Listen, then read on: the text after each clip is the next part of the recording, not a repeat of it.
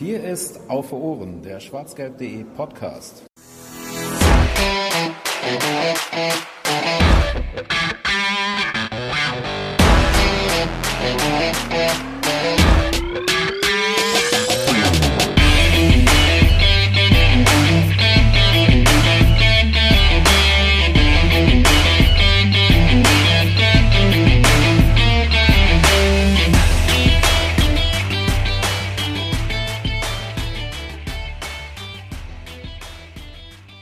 Ja Mensch, das waren noch drei ereignisreiche Wochen. In der letzten Ausgabe von Auf Ohren haben wir den BVB noch Großbaustelle genannt und in den, diesen dann zurückliegenden drei Wochen ist sehr viel passiert. Der BVB war auf einmal Titelkandidat und Bayern-Verfolger und war wieder ganz nah dran an äh, der Meisterschaft und äh, jetzt sind sie es dann doch wieder nicht. Das alles ist zumindest medial passiert in den letzten Wochen. Wir gucken uns mal ein bisschen an, was wirklich passiert ist. Drei Spiele sind es seit der letzten Ausgabe und damit herzlich willkommen zur 110. Ausgabe von Auf Ohren, dem BVB-Podcast von schwarzgelb.de. Schön, dass ihr eingeschaltet habt und uns zuhört. Wir nutzen die Länderspielpause, um das ein bisschen aufzuarbeiten, weil ja gerade eh nichts ansteht.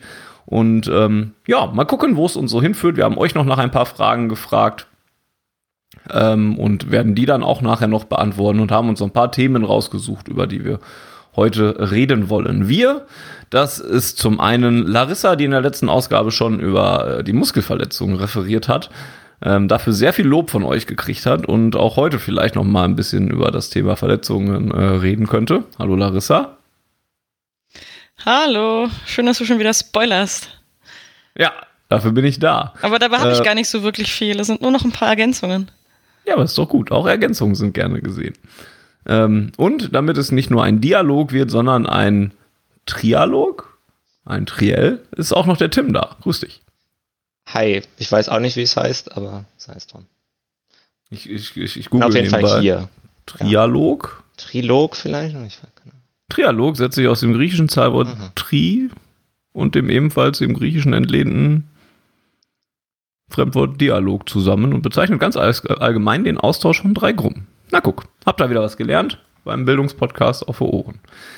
Ähm, ja, ich äh, schlage vor, wir reden als erstes über die drei Spiele, ähm, weil ich glaube, dass wir uns da auch nicht ganz so lange dran aufhalten werden. Ähm, sie waren nämlich nicht ganz so highlightreich. Ähm, es sind, äh, kurz zur Erinnerung, das 1 zu 0 zu Hause gegen Arminia Bielefeld, das 1 zu 0 auswärts bei ähm, FSV 105. Da war man wieder, nach diesen beiden Spielen war man wieder Titelkandidat, äh, medial gesehen zumindest. Und dann gab es noch ein 1 zu 1 beim ersten FC Köln am letzten Wochenende, was wir wahrscheinlich noch in besserer Erinnerung haben. Und ähm, Tim war sowohl gegen Bielefeld als auch in Köln ähm, im Stadion und kann uns deswegen erstmal ein paar Live-Eindrücke äh, geben. Ähm, vielleicht erstmal noch vom letzten Heimspiel äh, gegen Bielefeld, was dann ja auch das letzte Heimspiel zumindest erstmal war, wo es keine Vollauslastung gab, denn ab der Länderspielpause oder nach der Länderspielpause kehren wir ja wieder zurück äh, zur Vollauslastung. Ähm, wie hast du denn so stimmungstechnisch dieses äh, Spiel vor 25.000 Zuschauern gegen Bielefeld erlebt? Ja, ich glaube, es waren ein bisschen mehr. Ich glaube, es waren 33.000, die dann letztlich zugelassen waren bei dem Spiel. Aber es hat äh, stimmungsmäßig jetzt auch keinen Unterschied gemacht und ist absolut grauenvoll. Ähm, also, ja, wir, die Probleme ohne organisierten Support haben wir jetzt, glaube ich, auch zu Genüge alle thematisiert und dass das ziemlich bescheiden ist. Ich fand es jetzt, ähm, ist es gefühlt immer schlimmer geworden und war jetzt gegen Ende wirklich furchtbar. Ähm, also das Spiel, da ging stimmungsmäßig quasi gar nichts. Gefühlt hatte Bielefeld da ein Heimspiel bei uns. Stimmungsmäßig, obwohl die jetzt auch nicht so unglaublich gut waren, aber äh, ja gut, wenn von uns halt gar nichts kommt, dann reicht das halt auch einfach ein bisschen was zu singen. Ja, und das, was du gemeint hast, äh, am Ende, dass es, dass es immer mehr wurde von den Sachen, die man so wahrscheinlich nicht so ganz mit Fußballfans äh, verbindet, ne? dass ähm, diverse Trikots gefordert werden und so weiter und dass es nur zu Erling Haaland Sprechgesängen äh, laut wird, ne? wobei der ja hier noch nicht mal, äh, ja doch, ja, da doch, saß er dann wieder auf der äh, Bank. Ich weiß gar nicht mehr genau, wie. Doch, wurde der nicht eingewechselt oder so? Er saß wieder auf der Bank und kam dann nach einer Stunde zu. Also er wurde auf jeden Fall, er ist zum Aufwärmen gelaufen und äh, wurde von der Südtribüne, eventuell auch von anderen Tribünen, äh, sehr lautstark begrüßt. Das war wahrscheinlich das einzige Mal in diesem Spiel neben dem Tor, dass es laut wurde im Stadion. Ja. Ja, und das hörte man ja tatsächlich so häufig. Und ich bin jetzt mal sehr gespannt, ähm, wie das wird, wenn jetzt wieder die Vollauslastung kommt, ähm, weil da ja auch nun mal einfach andere Mechanismen äh, greifen werden. Ne? Es ist jetzt nicht mehr so, gegen Bielefeld konnte man noch an der Tageskasse sogar Karten kaufen für das Spiel. Ähm, und im Online-Shop war halt auch bis zum Anstoß quasi die ganze Zeit noch was verfügbar. Das wird sich jetzt wieder ein bisschen ändern. Also ähm, zumindest die Dauerkarten werden ja wieder reaktiviert und damit sind 50.000 Karten ja quasi schon automatisch vergeben, auch wenn es natürlich weiterhin die Möglichkeit gibt, die Karten äh, zum Beispiel in den Zweitmarkt einzustellen und so weiter. Der BVB hat da auch, glaube ich, eine relativ faire Lösung gefunden. Ähm, da können wir vielleicht als erstes kurz drüber reden. Ich springe schon wieder hin und her, aber was soll's.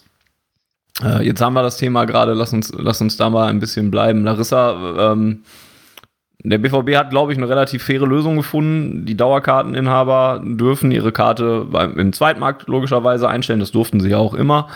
Ähm, die Leute, die ähm, gesagt haben, nein, ich möchte die Karten nicht und sich das jetzt mittlerweile, also nicht äh, sofort wieder, sondern wollten sie kundigen für das ganze Jahr, können jetzt zumindest noch Tageskarten erwerben zum, zum Dauerkartenpreis ähm, und so weiter. Ich glaube, also das sage ich jetzt zum dritten Mal, aber ich glaube, dass der BVB sich da ganz gut verhalten hat. Ähm, wie würdest du das denn einschätzen?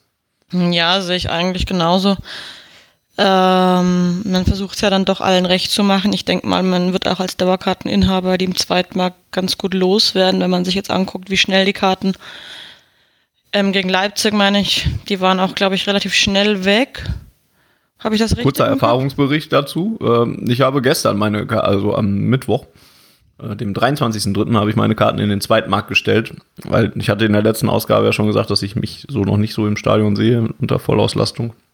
Ähm, und da bleibe ich auch bei und habe die dann einfach in den Zweitmarkt reingestellt und es hat für die erste, erste Karte drei Minuten gedauert und für die zweite Karte 13 Minuten und da waren sie weg. Also ja, ja das hat relativ gut und schnell funktioniert, ja. Gut, ich denke mal, bei dir ist es halt auch, du hast ja auch Stehplatzdauerkarten, die sind wahrscheinlich noch mal ein bisschen schneller vergriffen als Ja, aber auch immer in den oberen, also ja klar, ja. 12 und 13 kann man ja eh nicht einstellen, aber war zumindest in den oberen Blöcken auch. Aber Wenn jetzt Nordostecke irgendwo unterm Dach sitzt, ne? Aber ja, das ist natürlich immer so ein bisschen so eine Gratwanderung. Du kannst ja, also klar kann man es auch noch, finde ich, noch gut nachvollziehen, äh, wenn jemand sagt, ich, dass man noch nicht ins Stadion möchte unter Vollauslastung, gerade bei den aktuellen Entwicklungen. Ähm, aber irgendwo muss man ja dann doch auch mal wieder aktivieren, die Karten. Und da man die ja dann loswerden kann, wenn man noch nicht wieder möchte, ähm, ist das in meinen Augen völlig in Ordnung. Ich finde es äh, sehr, sehr fair, dass man, wenn man die, dass man, ähm, wenn man jetzt die Dauerkarte für das Jahr gekündigt hat, ähm, dass man die auch so für den normalen Preis, also für den Dauerkartenpreis äh, bekommt. Das finde ich durchaus äh, hervorhebenswert. Ähm, worüber man halt wieder so ein bisschen streiten kann, ist das 12-13er Thema, das ja irgendwie so eine lange Geschichte schon hat. Wobei man jetzt auch sagen kann, die Leute, die in 12, 13 stehen, die sind wahrscheinlich auch eher so die etwas äh, meistens dann doch eher diejenigen, die sowieso immer ins Stadion gehen, wenn es geht. Wenn man jetzt, und ähm, ja, aber ich finde es auch immer noch komisch, dass das, dass da so ausgeklammert wird und so richtig äh, begründen konnte das irgendwie auch noch nie jemand. Ja, es gibt schon eine Begründung dazu. Ich weiß gerade noch nicht, wie öffentlich die ist. Ja, ja, also das ist ja immer, die Begründung ist ja. wäre so gefährlich, aber ich frage mich halt an der Stelle immer, warum ist es denn da gefährlicher als woanders? Also, dass ja, die Gefahr der Überfüllung besteht. Genau, darum geht es ja, glaube ich, ne? Und, ja. und dass, dass, es halt zu voll wird, weil das halt die Stimmungsblöcke so allgemein sind. Ja. Ne? Und, und ich meine, jeder, der schon mal in der Region der Süd war, der weiß auch, dass es nicht sehr schwer ist, da reinzukommen, wenn man rein möchte, auch wenn man keine Karte für diesen Blog hat. Darf man das im Podcast sagen? Hast du jetzt getan. Habe also, ich jetzt getan. ist auch erstmal nichts Schlimmes, aber ich glaube, also es geht, glaube ich, darum, es nicht noch einfach einfacher Ja, das zu ist schon- halt, ne? Und, und bei den Zweitmarktkarten ist das Ding ja nun mal, dass man sie drucken kann. Ja. Oder dass das ja Printed Home Karten sind nun mal, ne? Und dann kann sich jeder seine Zwölferkarte da ausdrucken, beziehungsweise die dann halt noch lustig oft Zehnmal ausdrucken. Wobei und das, ja, wobei das ja vor der Pandemie nicht so war. Also da waren die Südkarten ja auch über den Zweitmarkt grundsätzlich nicht printed home, sondern entweder wurden die auch versendet oder sie wurden hinterlegt an der Tageskasse. Aber und, und was ja jetzt wäre, wann ist es ja aktuell auch so, dass die Karten printed home sind für 12, 13 oder nicht? Ich meine, die das war ich hatte in der Biel- Vergangenheit so, ja. die meine Bielefeld-Karte war, die habe ich zwar nicht nutzen können, die war auf jeden Fall printed home. Gut, jetzt ist natürlich Ja. keine nicht Vollauslastung, das ist allerdings keine Vollauslastung gewesen. Gut, ähm, wie es jetzt für Leipzig sein wird, weiß ich nicht.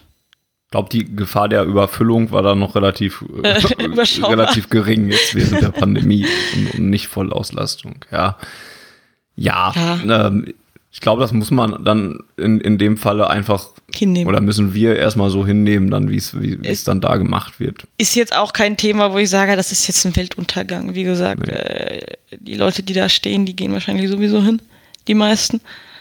Und äh, man kann ja immer noch auch die Karte einfach privat weitergeben.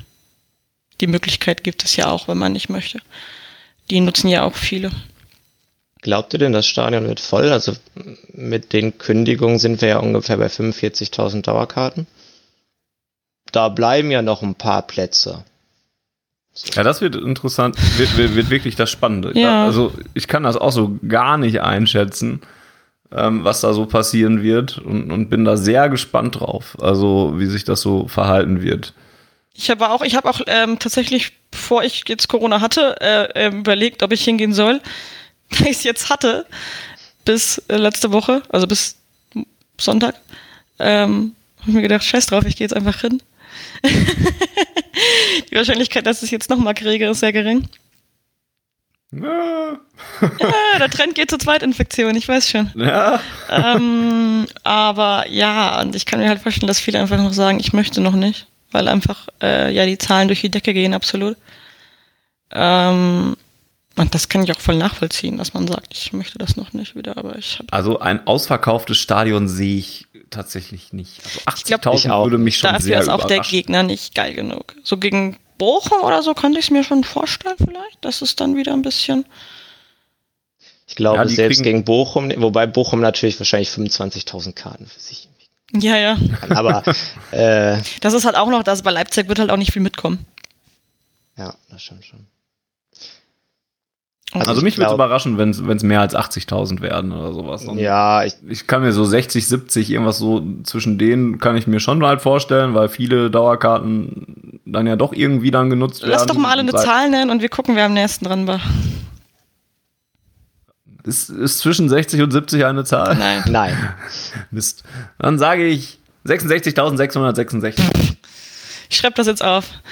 Mach das. Äh, Auf einen Zettel, den du dann bei der nächsten Ausgabe auch noch Eine Excel-Tabelle, die ich nämlich gerade noch offen habe. meinetwegen. dann sage ich 68.400. Okay, ich traue uns ein bisschen mehr zu. Ich sag 71.327. Aber die Zuschauerzahlen werden ja nie so genau angegeben. Das ist ja Mir doch, doch egal. aber die werden ja immer nur in 100er Schritten angegeben, meine ich. Du hast 68.400 gesagt, ne? Ja. Ja, sie sagen ja zumindest immer die 35 am Ende. Ja, aber auch nur, wenn ausverkauft. Ja, wenn ja. Lauren aus, ja. Ja, das war jetzt das, worauf ich hinaus wollte, bevor ich über das stolperte, dass ich nicht mal wusste, wie viele es in Zehner Schritten sind. Aber es sind auch 35 81.365, oder? Mhm. Aber, mit der, aber okay, dann war die drei weiter vorne. Hat man schon so lange nicht mehr gehört, man weiß es schon gar nicht mehr, wie viele Leute da eigentlich reingehen. Ja. Na, ich bin, also ich bin tatsächlich sehr gespannt. Ähm, und Larissa hat gerade schon angesprochen, dass sie ja jetzt hingehen wird, Mhm. als, weil sie sich auf ihre Immunisierung verlässt. also ihr, ihre Äh, Impfung ich bin jetzt quasi- Infektion gleich immunisiert und sowas. Ich bin jetzt, äh, ich habe jetzt das Triple. Ich bin geboostert, getestet und ge, ge, ge, genesen. Ja, du bist selber 3G, ne? Das habe ich damals auch 3G in mir selber. gesagt. Ja. Ähm, und, und von Tim weiß ich auch, dass, dass, dass er wieder, also er war ja auch schon in Köln und, und dass er jetzt wieder hingehen will. Ähm, ja. Du hast Bock drauf. ich habe Bock drauf und bei mir trifft ja auch das gleiche zu wie auf Larissa. Ich äh, bin auch quasi einmal, einmal per Impfung und einmal per äh, Infektion geboostert. Du bist ein Opfer des, des Schottland-Ausflugs. Ich bin ein Opfer des Schottland-Ausfluges, ja. Aber bei mir war es auch nach dem Urlaub, muss ich, muss ich sagen. Also es ist ganz spannende Statistik bei uns. Ich weiß nicht, ob ihr da schon drüber gesprochen hattet, aber ich glaube, aus Schottland kam ja irgendwie so ungefähr fast jeder positiv zurück. Ähm, erstaunlich. Zeigt aber wahrscheinlich auch, wie sehr die mit dem Virus schon durch sind, dass bei denen halt die Zahlen trotzdem moderat sind. Hast du denn, eine, also Weißt du denn, wo, woran es liegt in Schottland, weil einfach dann auch keine Maske mehr da war und, und, und generell viel äh, oder kein Abstand großartig gehalten wurde oder oder äh, ja. Also ich kann ich kann den Ansteckungsort natürlich nicht rekonstruieren Klar. und wir waren jetzt auch ein paar Tage länger da, auch in England noch und ähm, ja, wahrscheinlich wird es in einem der vielen vollen Pubs gewesen sein, in dem wir einige Bier getrunken haben. Klingt nicht so unrealistisch. Ja, ja das stimmt. ja, und, und äh, ich bin, bin im Prinzip auch 3, 3G, aber ich hatte halt erst die Infektion 2020 äh, im Dezember und dann danach dann halt die Impfung. Aber traue mich dann immer noch nicht so recht an, an diese äh, viele, an, an diese Großveranstaltungen und, und äh, Spiele ran. Ähm, so dass es eben unterschiedliche Herangehensweisen daran gibt und auch geben muss und geben darf, glaube ich, im Moment. Da gibt, das, das muss halt, glaube ich, jeder mit sich selber dann im Moment so ausmachen. Ich glaube, so an eurer, für eure Stelle habe ich auch sehr gutes Verständnis. Wenn, wenn man es so gerade hatte, dann ist die Chance wahrscheinlich ein bisschen geringer, tatsächlich. Ähm, ja, aber das, diese ganze Diskussion passt zu der Frage, nämlich die Nora Nora uns geschickt hat, äh, ob wir ähm, Angst haben hinzugehen wegen der Infektion oder eher Vorfreude. Ähm, und ob wir auch genervt sind, dass das erste echte Heimspiel dann ausgerechnet gegen Leipzig ist, fragt sie noch. Spielt das für euch dann denn, denn eine Rolle, dass es jetzt ausgerechnet gegen Leipzig ist, oder freut ihr euch dann, dass ihr dann darauf, Hauptsache wieder richtiges Stadion, also volles Stadion, volleres Stadion?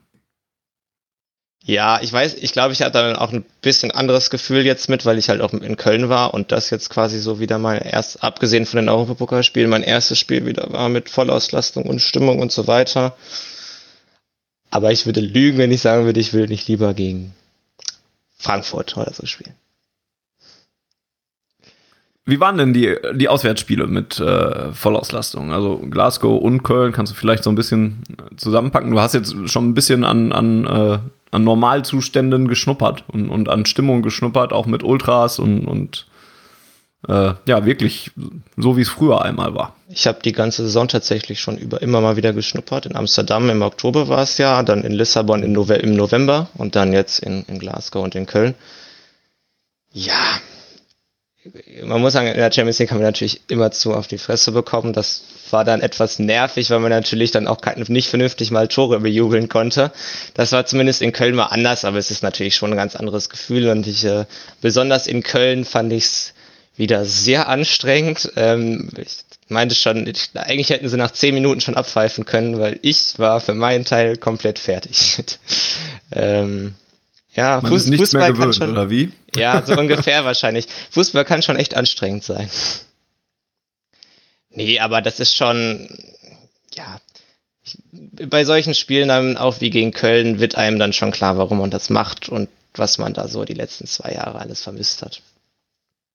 Das hat man ja schon am, am, am Fernseher richtig äh, mitgekriegt dann auch, dass es einfach irgendwie ein anderer Schnack ist oder so. Und auch wenn ich andere Bundesliga, also wenn ich die Konferenz dran habe zum Beispiel dann mal und man kriegt da dann halt mit, dass da in den Stadion was los ist, es wirkt einfach, einfach ganz, ganz anders. Ne? Und, aber das haben wir in den letzten zwei Jahren jetzt auch einfach häufiger ähm, gemerkt. Gibt es denn, wie, wie, ist denn das, wenn man da jetzt so in so einem, nach, nach, nach Pandemie dann wieder in so einem vollen Block steht?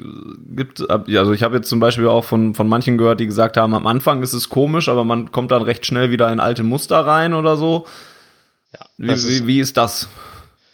Würde ich genauso unterschreiben. Also ich, bei mir ist es jetzt so, ich gehe ja auch äh, ab und zu mal hoppen, woanders dann auch und in ähm, jetzt dann auch im, im letzten Sommer waren ja in, in den Niederlanden zum Beispiel Stadien auch früher wieder voll und ähm, dann so die ersten ein, zwei Spiele dachte man sich so, hm, ah, ist schon ganz schön eng hier. Ähm, aber äh, ja, ich würde auch sagen, da gewöhnt man sich schon relativ schnell dran. Ja, genau. Also da, da fallen die Hemmungen dann auch relativ schnell und man, man kommt wieder in alte Verhaltensmuster zurück. Was jetzt ein gutes oder ein schlechtes Zeichen ist, Das weiß ich auch nicht. lassen wir dahingestellt und kann dann jeder für sich selber bewerten.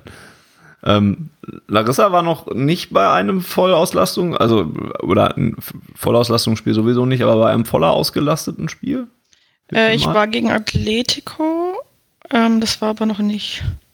Da waren zum ersten, da waren mal wieder so ein bisschen mehr. Ich glaube, wie viel waren wir denn da? Gegen Atletico? Nein. Die U19 hat gegen Nein, Atletico gespielt. ja, eben. was für- Deswegen hatte was ich das im Kopf gegen, gegen, gegen Glasgow. Ich war Atletico, weil ich irgendwie bei der U19 das im Kopf hatte, Ja, dass wir gegen das Atletico gespielt haben. Ich meinte aber Glasgow.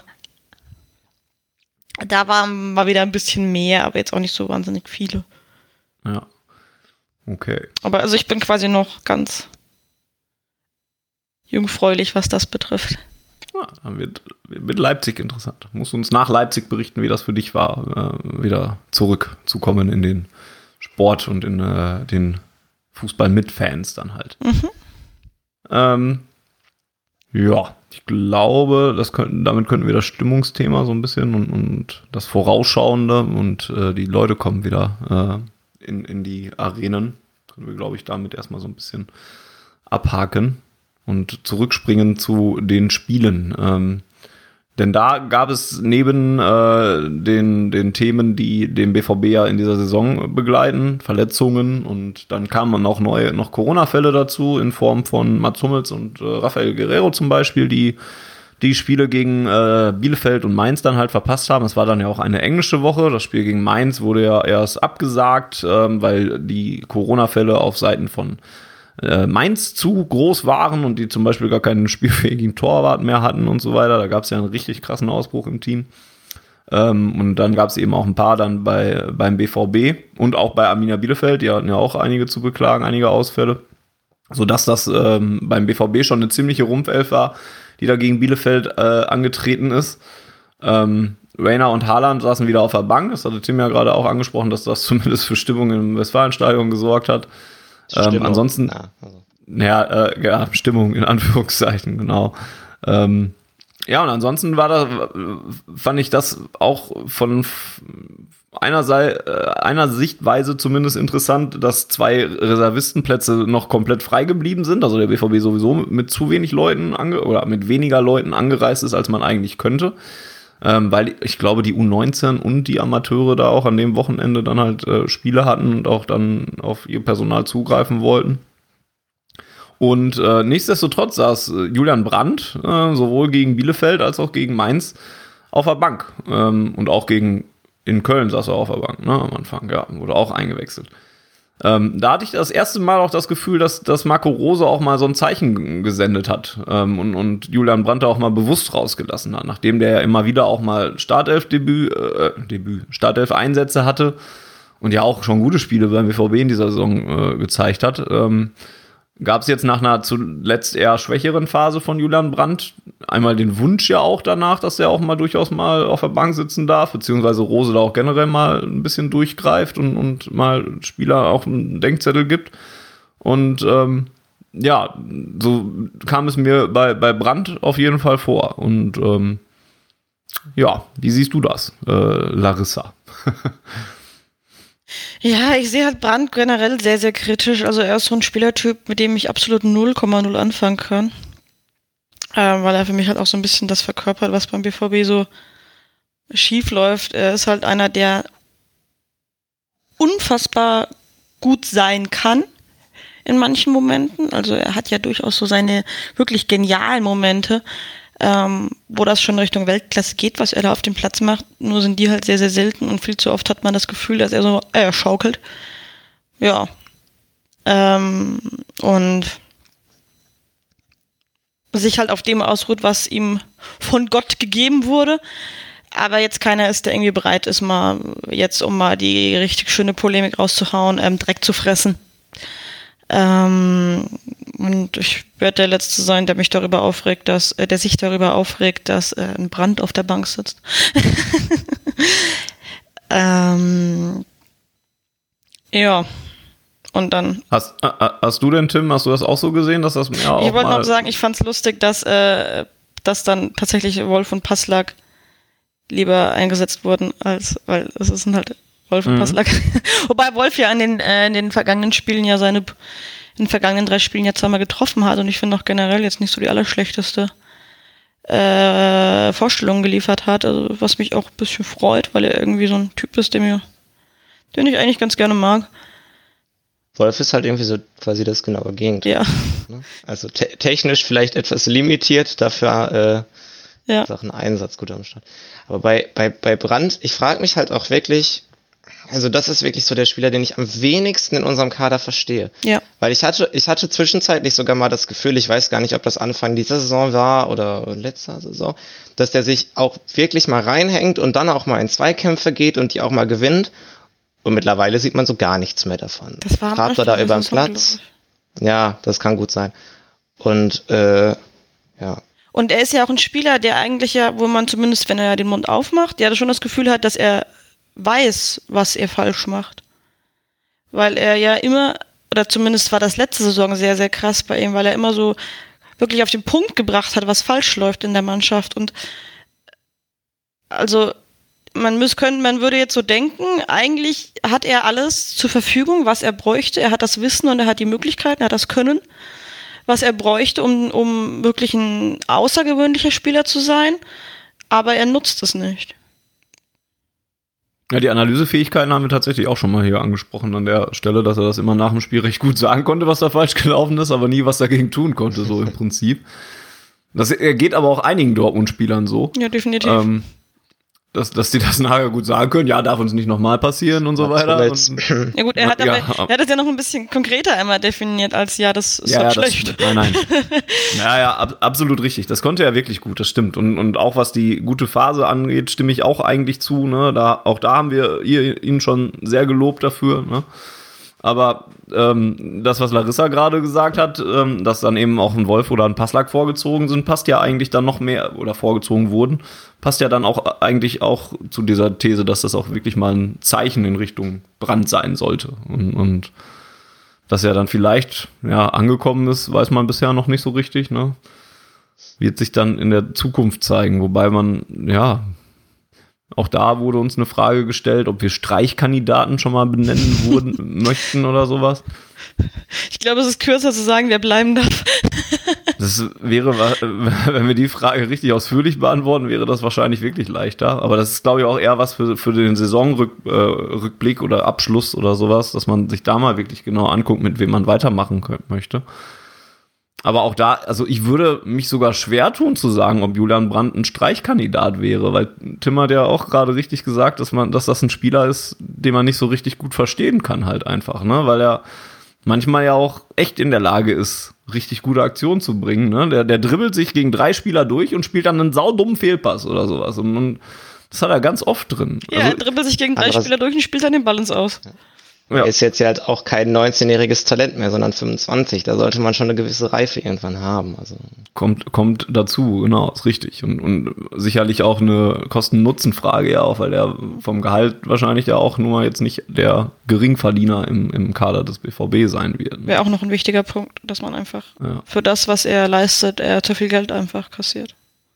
Dann müsste, wenn man ihn halt, Schwierig. wenn man sagt, also wenn man es jetzt rein äh, nüchtern betrachtet müsste man sagen, ja, du kannst bleiben, wenn du weniger Geld kriegst.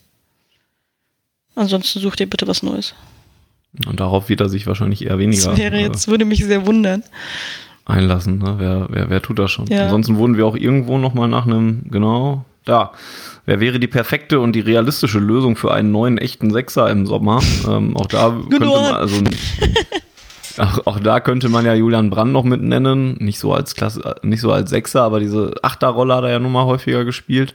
Ich finde ihn zum Beispiel, wenn er auf den Außen eingesetzt wird, auch einfach relativ verschwendet, weil er da, weil da einfach nicht seine Stärken sind, finde ich. Ich finde, ich finde, er ist mehr so das Bindeglied halt. Und, und ist in, aber ich in finde, der Zentrale schon besser Bindegliedrolle ähm, hat er mitunter sehr, sehr schlecht interpretiert. ich finde, es gab ein paar Spiele in der Vergangenheit, wo wir mit ihm, wo er diese Bindegliedrolle eben ausfüllen sollte, äh, wo wir eine riesen Lücke zwischen, zwischen Defensive und Offensive hatten, weil er es einfach nicht gut gemacht hat. Und da fand ich einen Dahut äh, öfter gut als ihn. Wenn du verstehst. Ja, stimme ich zu. Zumal ja auch, also du kannst ja auch einen Dahut nicht mit dem Brand eigentlich zusammen aufstellen. So ist es dann zum Beispiel ent entweder Dahut oder Brand und da sehe ich einen Dahut definitiv weiter vorne. Ja. Wobei auch ein Dahut mittlerweile, also in den letzten Wochen, Monaten auch schon nicht mehr so, äh, so, so auffällig stark performt hat, wie, wie er es mal in Anfang der Saison zum Beispiel getan hat. Ich glaube, der Hut ist einfach so ein bisschen auch besser gesehen, weil er ähm, zumindest dann immer noch, auch wenn er schlecht spielt, das Prädikat bemüht äh, verdient hat. Und äh, bei, bei Brand ist es dann halt einfach nur noch, er hat teilgenommen.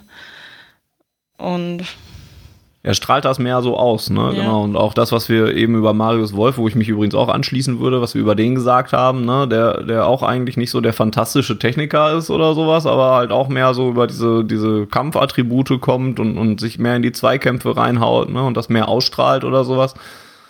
Und Der der hat sich ja auch, ist eigentlich komplett wild, dass wir über Marius Wolf noch positiv reden. Das hätte vor der Saison, glaube ich, niemand mehr gedacht, dass, dass der noch mal irgendeine großartige Rolle beim BVB spielt, nach seiner Laie aus Köln und sowas. Ne? Und jetzt müsste ich gerade nachgucken, wie viele Einsätze er äh, schon gemacht hat, aber auf ganz vielen verschiedenen Positionen wird er reingeschmissen, schießt jetzt sogar Tore. Und, so ein bisschen und, und Kevin Großkreuz-Phänomen. Ne? Ja, So, du kannst ihn irgendwie überall bringen. Er ist jetzt nirgends so und es ist zumindest meistens schon so, dass er, dass es reicht, sage ich mal, dass er ähm, nicht völlig negativ auffällt, um es mal so zu formulieren. Das ist jetzt dann natürlich selten irgendwie, dass du denkst, boah, krasses Spiel von Marius Wolf. Aber ähm, Wobei er, und eben, worauf ich denn jetzt noch weitergeben wollte, waren eben auf die letzten Spiele, wo er dann durchaus auch sehr positiv aufgefallen ist. Besonders gegen Bielefeld fand ich ihn, glaube ich, ja, gegen Bielefeld fand ich ihn gut, sofern man das als gut. Aber halt, waren die halt- ganze Mannschaftsleistung war natürlich relativ bescheiden, aber ich fand ihn, ich muss überlegen, ich glaube zusammen mit Bellingham noch am besten. Und er hat fünf Tore in den letzten drei, äh, drei Tore in den letzten fünf Spielen gemacht. Andersrum wäre ein bisschen krass gewesen, aber ja. Ja, wäre schon möglich. Ja, bringt's auch auf 20, 20 Spiele oder sowas. Also das wäre zum Beispiel auch ein äh, 20 Einsätze in dieser Saison. Ist zum Beispiel auch so ein Spieler, den ich ohne viel äh, nachzudenken auch einfach behalten. Also Ja. eben über Streichkandidaten, den brauchst du halt einfach nicht streichen. Ne? Und weil er Ja. halt auch äh, nicht irgendwie dann doof wird, wenn er nicht spielt. So dass, also er sitzt halt dann auf der Bank und ist damit aber und, und erträgt das. Frisst auch nicht so viel wahrscheinlich Gehalt. auch in einer anderen Gehaltsklasse, Genau. als ein Julia Julian Brandt das tut, ne? Und, und packt, stellt sich sonst halt in den Dienst der Mannschaft, so verkörpert er es zumindest. Ne? Keine Ahnung, ob der jetzt wirklich in, intern dann nochmal rum, aber das glaube ich halt einfach nicht. Ne? Und was ich bei ihm auch immer cool oder gut finde, ist halt, den kannst du halt auch einfach mal für 20 Minuten, eine Viertelstunde oder sowas reinschmeißen, wenn du einfach noch mal jemanden brauchst, der so ein 1 zu 0 oder so ein Ein-Tore-Vorsprung, 1 zu 0 ist ja relativ selten beim BVB, äh, ein Ein-Tore-Vorsprung noch mal so ein bisschen über die Zeit bringt halt, ne? Und, und sich noch mal in die Zweikämpfe reinschmeißt oder sowas. Also, Und er soll auch sehr gut am Glas sein, habe ich äh, das ein oder andere Mal gehört, auch schon aus dem Mannschaftsumfeld. die wichtigste, Das ist die ja auch nicht zu vernachlässigen. Qualität. Ja, durchaus. Ich habe gerade übrigens mal bei Transfermarkt geguckt, also die 20 Spieler und dann von den sieben, die er nicht gespielt hat, war er auch bei drei verletzt scheinbar. Mhm. Es gab nur vier Spiele, in denen er gespielen hätte können und nicht auf dem Platz stand. Ähm, ja, finde ich tatsächlich relativ erstaunlich. Hätte ich jetzt auch nicht so gedacht, dass er tatsächlich so häufig spielt. Ja. Klar, halt häufig nur so mal eine 17, 20, 18 Minuten oder so, aber immerhin. Ne? Verrückt, auf jeden Fall. Hätte man vor der Saison, äh, so ist sicherlich eine der Überraschungen äh, der Saison. Aber durchaus positiv zu bewerten. Ähm, ja, ansonsten war das Bielefeld-Spiel, fand ich, ja, ne, Tim hat gerade schon gesagt, so eine tolle Mannschaftsleistung war es jetzt halt auch nicht oder so.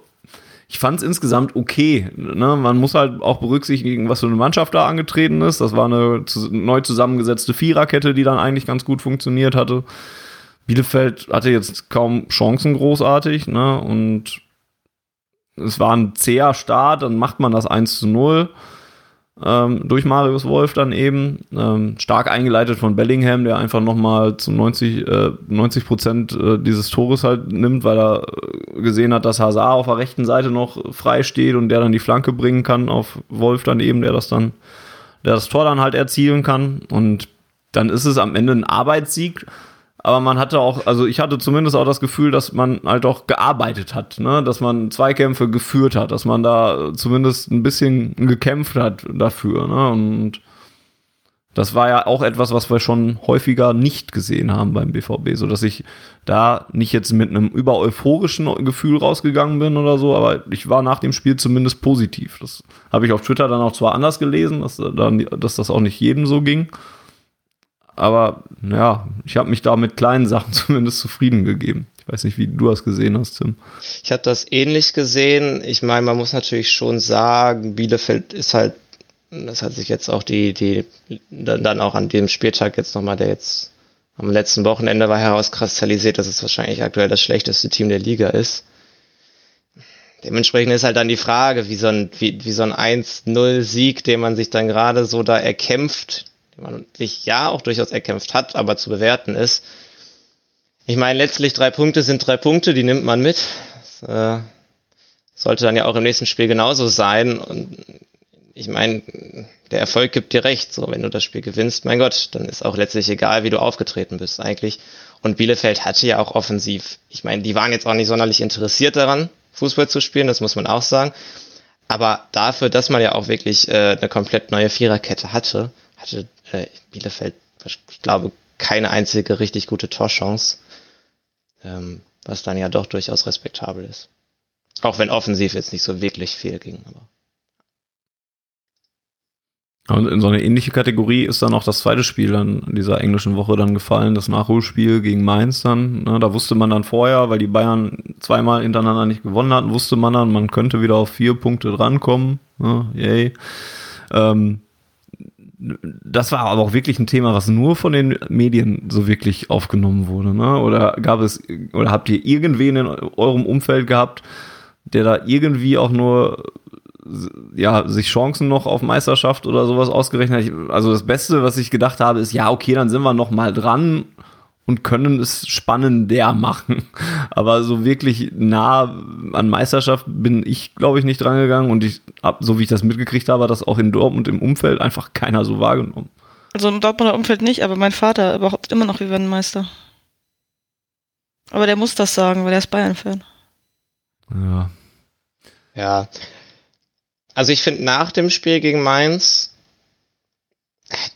konnte man das mit vielen falls und wenn's begründen, dass man noch eine Chance hat, wenn man gesagt hat, ja, falls dann mal die Verletzten zurückkommen und wir nicht wieder 1200 Muskelverletzungen bekommen, falls die Bayern in der Champions League weit kommen und da in den entscheidenden Phasen und falls die Bayern vielleicht mal jetzt auch ein bisschen straucheln, dann könnte es nochmal spannend werden, aber ähm, da ist leider so viel Konjunktiv dabei, dass das äh, nicht realistisch war. Ja, und eigentlich konnte man auch nur so die Uhr danach stellen, dass das Köln-Spiel dann halt kommt. Ne? Eigentlich konnte, also das, das war, war auch halt nicht auch so klar. unwahrscheinlich, dass das Köln-Spiel auch sofort dann dieses Spiel ist, wo man Ja. wieder Punkte lässt, eigentlich. Ne? Ich fand es dann halt echt interessant, weil ich das auf Dortmunder Seite echt dann halt, wenn dann nur mit diesen Konjunktiven und ja, ich habe auch ger mal gerechnet, ja, wenn du dann in München noch gewinnst, guter Witz auch, dann ist es ja nur noch ein Punkt und bla. Ne? Aber ich fand es dann echt interessanter, dass es dann halt eher viele Bayern-Fans gab, die nach dem Spiel des BVB in Köln dann halt gesagt haben, ja gut, danke an Köln, jetzt haben wir wieder mehr Punkte Vorsprung oder sowas. Also sowas wie Erleichterung will ich es jetzt vielleicht auch nicht nennen, aber halt doch noch eine richtige Freude darüber, dass der BVB da nicht gewonnen hat oder so. Ne? Und Ich finde das Ja, übrigens auch gar keine Schande, in Köln unentschieden zu spielen. Nee. Also ganz nebenbei, also jetzt greife ich schon, schon mal vorweg, aber ähm, du spielst da bei einem Europapokalanwärter, dem aktuellen Tabellen siebten, und ähm, hast dann da halt mit einer ziemlichen Rumpfelf weiterhin Probleme, das Spiel zu gewinnen. Und am Ende spielst du halt 1-1 leistungsgerecht. Das finde ich so auch im Rahmen. Also ist halt Borussia Dortmund und wir sind halt jetzt nicht der FC Bayern, der jetzt und, und Äh, auch der FC Bayern hat ja diese Saison durchaus ein paar Problemchen auf FC Bayern-Niveau. Also das also diese, diese Sprüche von wegen Danke FC Köln, die kommen ja nicht von ungefähr. Ich gehe auch schon von aus, dass wenn wir jetzt mit vier Punkten nach München gefahren wären, sich zumindest der ein oder andere Bayern-Fan doch ein bisschen äh, Sorgen gemacht hätte, weil jetzt auch nicht die Bayern immer in den letzten Spielen so wahnsinnig souverän aufgetreten sind, dass wir dann bei, bei München gewinnen, ist natürlich, wie Fanny schon sagt, ähm, eher so halb wahrscheinlich, aber. Können in München sogar 2-0 führen und verlieren trotzdem. Ja, äh, glaube auch, wenn wir da mit vier Punkten hingefahren wären, Rückstand, wären wir mit sieben wieder zurückgefahren. das hätte sich dann halt gehabt eigentlich so, ne? Also, ja, und auch die Bayern spielen keine also keine Übersaison, aber die spielen auch trotzdem immer noch eine sehr gute Saison. Das wird halt auch oft vergessen. Ne? Es wird dann auch nach dem, dem Köln-Spiel, dann hieß es irgendwie BVB-Patzer oder sowas und, und BVB stolpert und schenkt die Meisterschaft dann doch wieder her. Ja, das und sowas. fand ich so, dieses BVB schenkt die Meisterschaft her, so, du kannst nichts herschenken, also was du ich, nicht ich, hast ich habe ja ein gewisses, gewisses Verständnis dafür, dass, dass das dann von medialer Seite her auch so begleitet werd, wird, dass man sich einen Meisterschaftskampf wünscht und dass es spannend wird und so. Aber wenn man doch mal wirklich ehrlich ist und sich einfach anguckt, was die Voraussetzungen sind und dass die so unterschiedlich auch zwischen Bayern und Dortmund sind, das wird halt einfach nicht mehr spannend und das wird auch auf absehbare Zeit in der Bundesliga leider nicht mehr spannend. Und die Bayern sind trotzdem, dass sie nicht in dieser Saison alle Spiele gewonnen haben, die sind trotzdem auf 80 Punkte Kurs. Und äh, der BVB hat eine Saison gespielt, in der sie 81 Punkte geholt haben. Und äh, das war ein Riesending und das. War's. Ja, und das, das war ein Riesending. Und, und, und damit ist man dann auch noch Meister geworden. Ne? Und ja, ja damit ist man nicht nur auch noch Meister geworden, das wäre ja Rekordmeister sogar damals. Genau, das war die. Ja. Das muss war man sich ja mal vor Augen halten. Bevor Bayern so abging, waren 80 Punkte ja eigentlich absolutes Überperformance von jedem. Ja, und wenn ich, wenn ich jetzt zum Beispiel mal die 2011er Saison durchgucke, ne, wir haben da gegen Kaiserslautern 1-1 gespielt, gegen Stuttgart 1-1 gespielt, gegen Hamburg 1-1 gespielt. Das waren alles Abstiegskandidaten. Da hat man damals nicht gesagt, oh, wie kann der BVB nur? Sicherlich ist das auch teilweise frustrierend und so, aber ja, man hat dadurch, durch die Dominanz der Bayern sind halt einfach ganz andere Maßstäbe entstanden, die der BVB teilweise auch einfach nicht mitgehen kann. Hm. Ja, und wo es halt einfach auch, also da wird sich auch niemand in Dortmund jenen Gefallen damit tun, wenn du immer wieder diese Maßstäbe anlegst, weil das sind nur Maßstäbe, wo du einfach auch nur verlieren kannst. Ne? Also ja, die Bayern haben jetzt in dieser Saison drei Unentschieden und vier Niederlagen. Das sind schon sieben Spiele, die sie nicht gewonnen haben. Okay, aber sie haben trotzdem 63 Punkte aus 27 Spielen geholt. Ne? Und jetzt müsste ich rechnen, da bin, bin, bin ich schlecht drin. Deswegen nehme ich mir mein Handy. Möchtest du den Punkteschnitt herausfinden? Ja, ich wollte jetzt, wenn sie das einfach zu Ende spielen. Punkte Ach so. Warte. Ja, aber dann ist es ja nicht mehr 79,3 so Punkte. Ja, genau, so. Das ist viel. Und da ist die Diskussion, da ist diese Diskussion doch eigentlich schon fast beendet. Ne? Dann haben die trotzdem fast wieder ihre 80 Punkte. Und das ist halt, dann brauchst du einfach eine Übersaison für Borussia Dortmund Verhältnisse, um das zu holen. Und die spielen wir nicht. Und die spielen wir aber auch sehr selten. Die können wir mit den Voraussetzungen wahrscheinlich aber auch gar nicht spielen. Ne? Und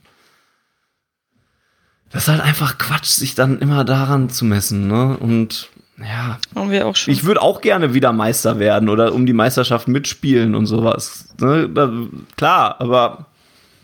Ja, das wird halt so lange nicht passieren, wie die Bayern halt keine gravierenden Fehler machen. Das muss man sich halt eingestehen.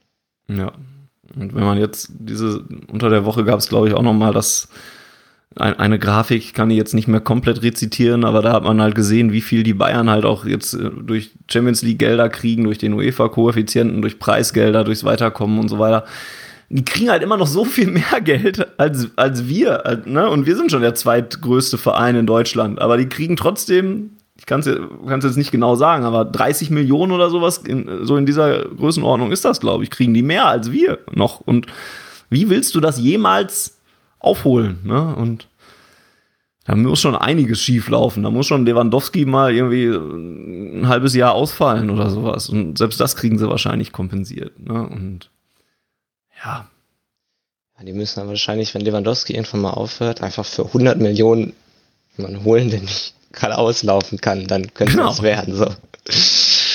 Ja. Sowas müsste passieren tatsächlich, ja. Dass sie richtig viel Geld für jemanden ausgeben, der richtig wenig kann. Und so doof sind auch selbst die nicht. Und äh, also und, und dann ab da wird's dann halt könnten dann auch ihn irgendwann egal.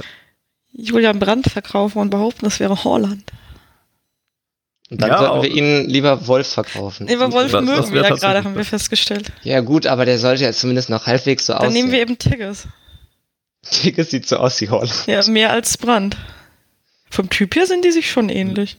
Leicht anderen Laufstil. Ja, ja und auch im nicht ganz so ein. Gesichtsunfall, aber andere, andere Dynamik. naja, und Wolf ist ein Kopf kleiner als Holland, also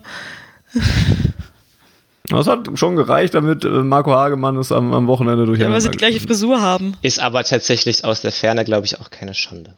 Nein, nein, das, das ist in der Tat richtig. Das würde uns beim Ähm, Amateurfunk nie passieren. Nein, Natürlich, natürlich nicht. Da spielt hab, Haaland ja äh, auch nicht mit. Nicht? Scheiße. Dann habe ich das ja mal falsch gesagt. Finson ist der Typ. Finson. Finson wäre eine Idee, der kann wirklich nicht geradeaus laufen. Na guck, vielleicht kriegen wir die ja bei den Bayern noch untergebracht.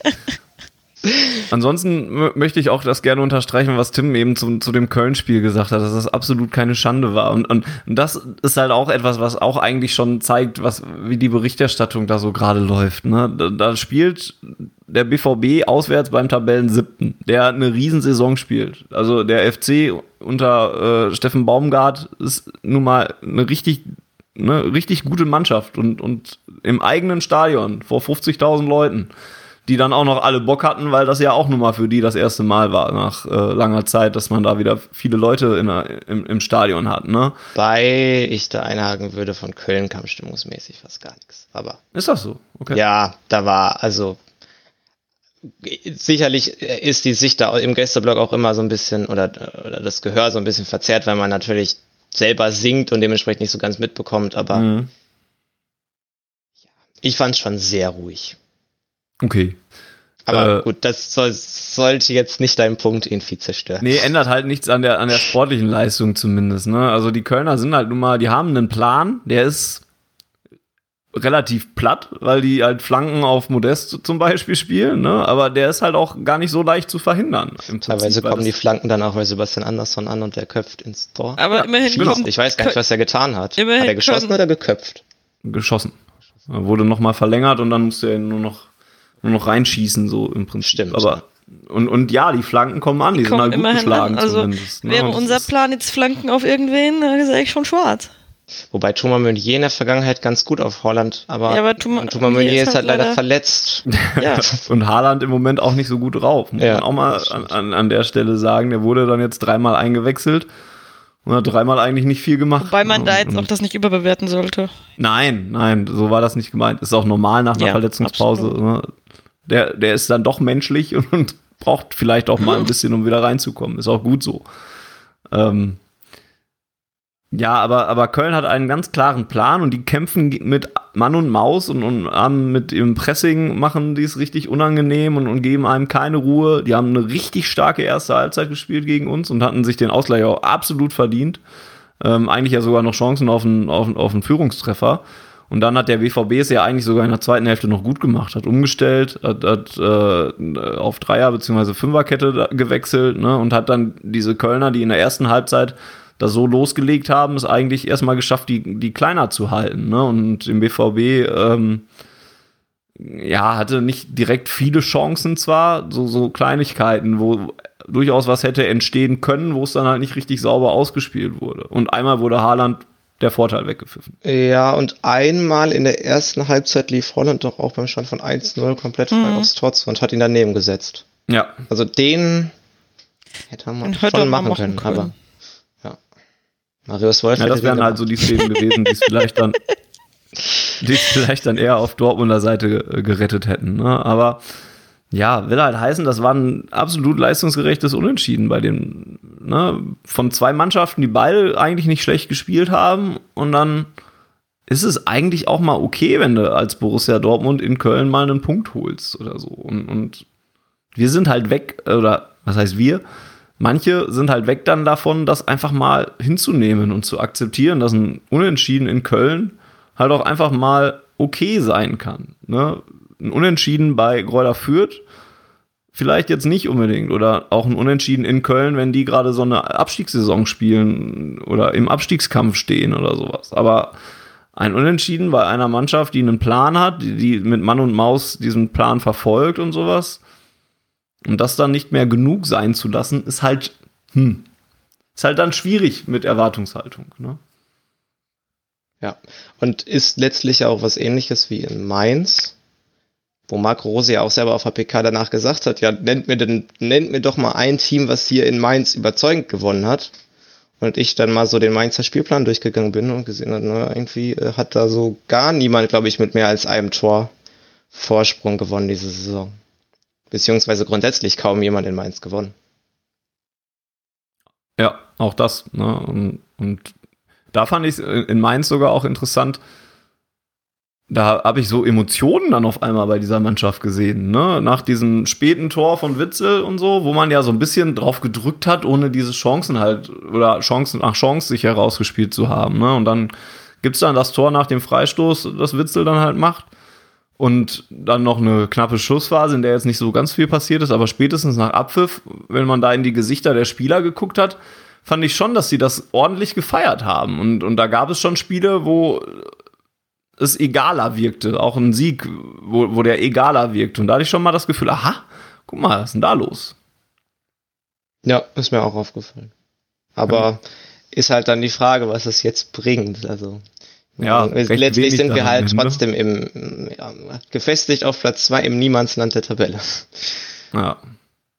Das ist dann schade halt im Prinzip. Ne? Genau, im Niemandsland ist halt auch noch, man, man muss diesen zweiten Platz auch gegen kaum noch jemanden verteidigen halt. Ne? Man ist jetzt neun Punkte vor Leverkusen, man ist zwölf Punkte vor Leipzig, zwölf Punkte vor Freiburg auf Platz fünf. Ne? Also da passiert halt auch einfach nichts mehr. Ne? Wir können noch mal viel, irgendwann wird es vielleicht noch mal die Situation geben, dass Bayern mal nicht gewinnt und wir noch mal wieder auf vier oder drei Punkte rankommen können. Oder wir gewinnen in München und sind nur noch drei Punkte da hinten. Wahrscheinlich auch eher nicht.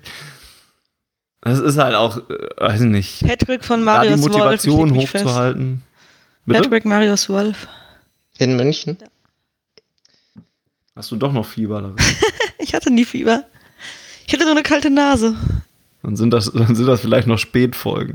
Halte ich auch nicht für ausgeschlossen. Macht Corona lang äh, Wahnvorstellung. Vielleicht. Nee, die hatte ich schon. Ja, es ist halt. Meine Wahnvorstellungen aber, aber haben nichts mit Corona zu tun. Dann ist gut. Ja, aber das ist halt die Situation, in der der BVB sich halt befindet, ne, jetzt gerade. Und das ist halt schade, aber solange sich nicht irgendwie was im Fußball ändert, wird es das wahrscheinlich häufiger geben. Ne? Und ja, und das ist halt, ja, das Problem, über das wir auch schon länger ges äh, häufiger gesprochen haben, dieses, äh, was machen wir mit unserer Situation, die ja eigentlich irgendwie immer noch eine Luxussituation ist. Aber irgendwie kann man sich halt davon dann auch nicht losmachen, dass man dann doch irgendwie nach sich nach etwas mehr Bedeutung sehnt. Problem ist halt, dass wir genauso wie die Bayern ja eigentlich auch von diesem System profitieren. Ja, ja deswegen. Ja, aber ja, die Lücken sind halt so groß, dass, dass wir halt nicht weit genug profitieren, dass wir die Bayern angreifen können, aber so weit profitieren, dass wir den anderen halt so weit enteilt sind, dass das jetzt auch nicht so die Rolle spielt. Ich meine, Leverkusen und Leipzig können uns vielleicht mal gefährlich werden, aber Freiburg und Hoffenheim sind dann vielleicht schon sowas so. Die musst du als BVB dann auch hinter dir lassen.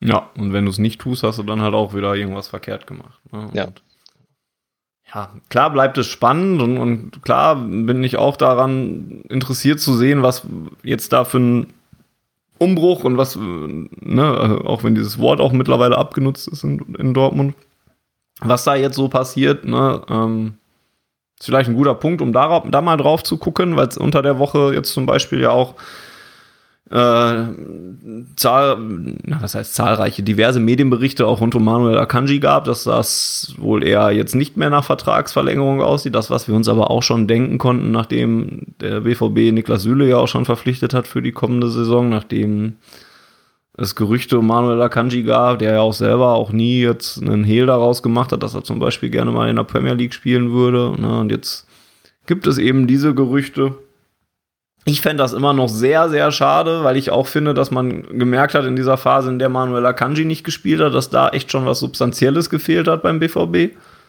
Ähm, und auch, auch was den Spielaufbau an, angeht. Ich würde den sehr gerne noch behalten. Aber ich sehe das halt nicht passieren und, und bei einem guten Angebot wird man ihn dann halt auch gehen lassen müssen, wahrscheinlich. Ne? Irgendwann diese Woche habe ich irgendwas von 45 Millionen gelesen oder so. Das wäre schon relativ viel Geld womit man dann ja auch wieder Nachfolger verpflichten könnte. Er hat halt auch nur noch ein Jahr Vertrag jetzt im Sommer. Eben. Das muss man halt wirklich sagen. Ja. Aber ich stimme dir zu, dass er ähm, definitiv wahrscheinlich unser konstanteste und auch beste Verteidiger in der Saison ist.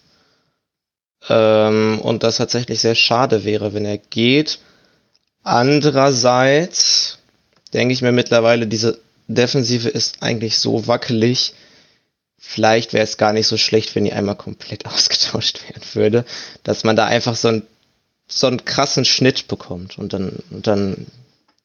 Er ist halt auch jetzt kein Überspieler, so wie es wie in Holland zum Beispiel so. Also er ist, wie gesagt, stimme ich dem absolut zu, wirklich unser stabilster Verteidiger und ich halt auch sehr, sehr viel von ihm als Fußballer, aber so ein Spieler wie ihn kriegst du ja eigentlich schon ersetzt, wenn du der BVB bist.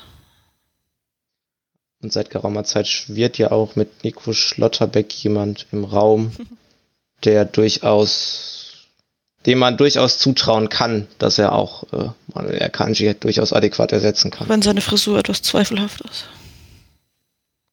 Vielleicht kriegen wir das ja noch geändert. Ansonsten wäre, also wenn, wenn Jan jetzt hier wäre, würde der wahrscheinlich wieder ähm, uns auch sehr deutlich erklären können, dass er das äh, sehr gut finden würde mit äh, Süle und Schlotterbeck und dann vielleicht noch, ähm, ja, je nachdem, ne, ob man eine Dreier- oder Fünferkette spielt ähm, oder Viererkette, wer da noch zu passen könnte. Ich frage mich halt, was mit Hummels passiert im Sommer, weil,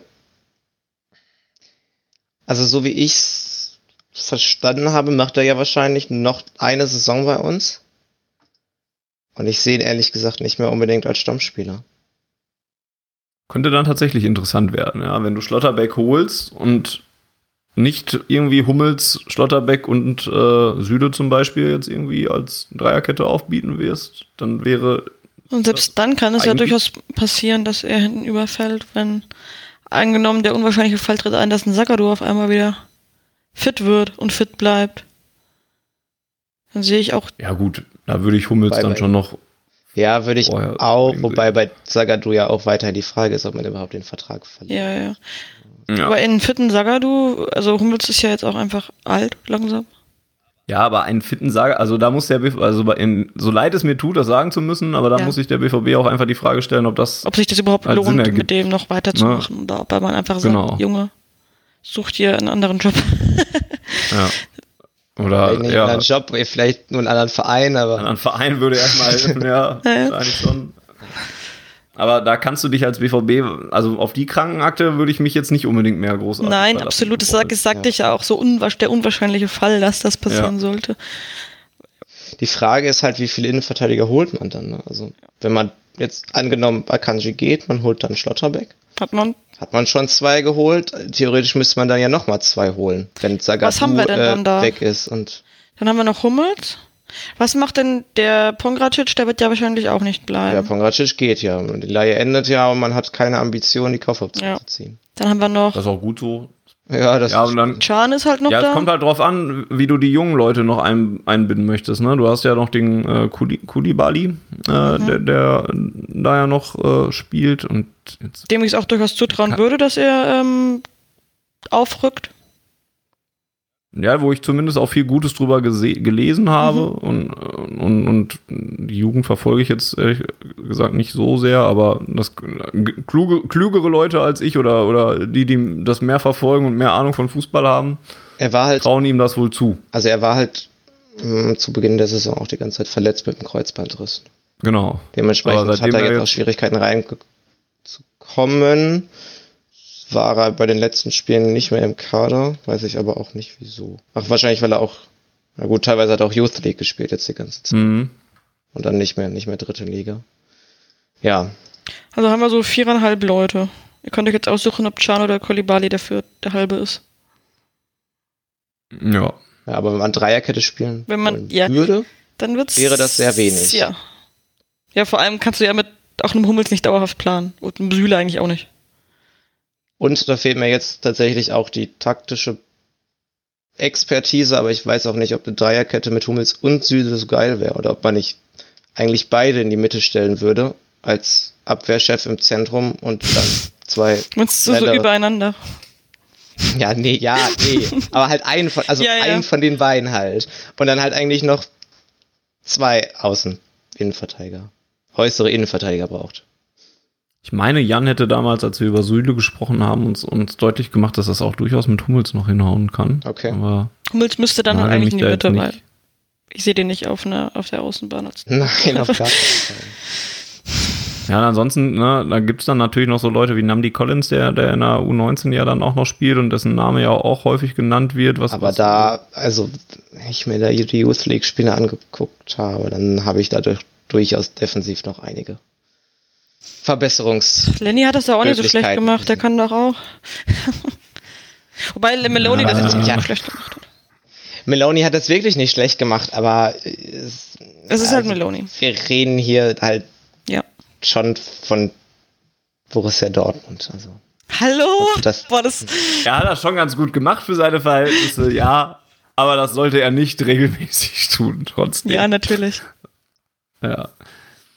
Ja, mal gucken, ob man da sonst halt noch einen, noch einen dritten noch dabei holt oder sowas. Vielleicht gibt man auch Sagadu dann irgendwie noch mal ein Jahr und schaut sich das halt noch mal an. Vielleicht Wobei noch du eine auch dann natürlich wieder sagen musst, damit kannst du eigentlich auch nicht planen, da musst du ja eigentlich trotzdem jemanden holen, weil du kannst Auch nicht darauf richtig. verlassen, dass Sagadu fit bleibt. Wenn wir also, jetzt Pongracic, äh, Akanji und Sagadu abgeben, dann müssen wir ja eigentlich noch einen dritten holen. Weil sonst haben wir einen weniger geholt als abgegeben.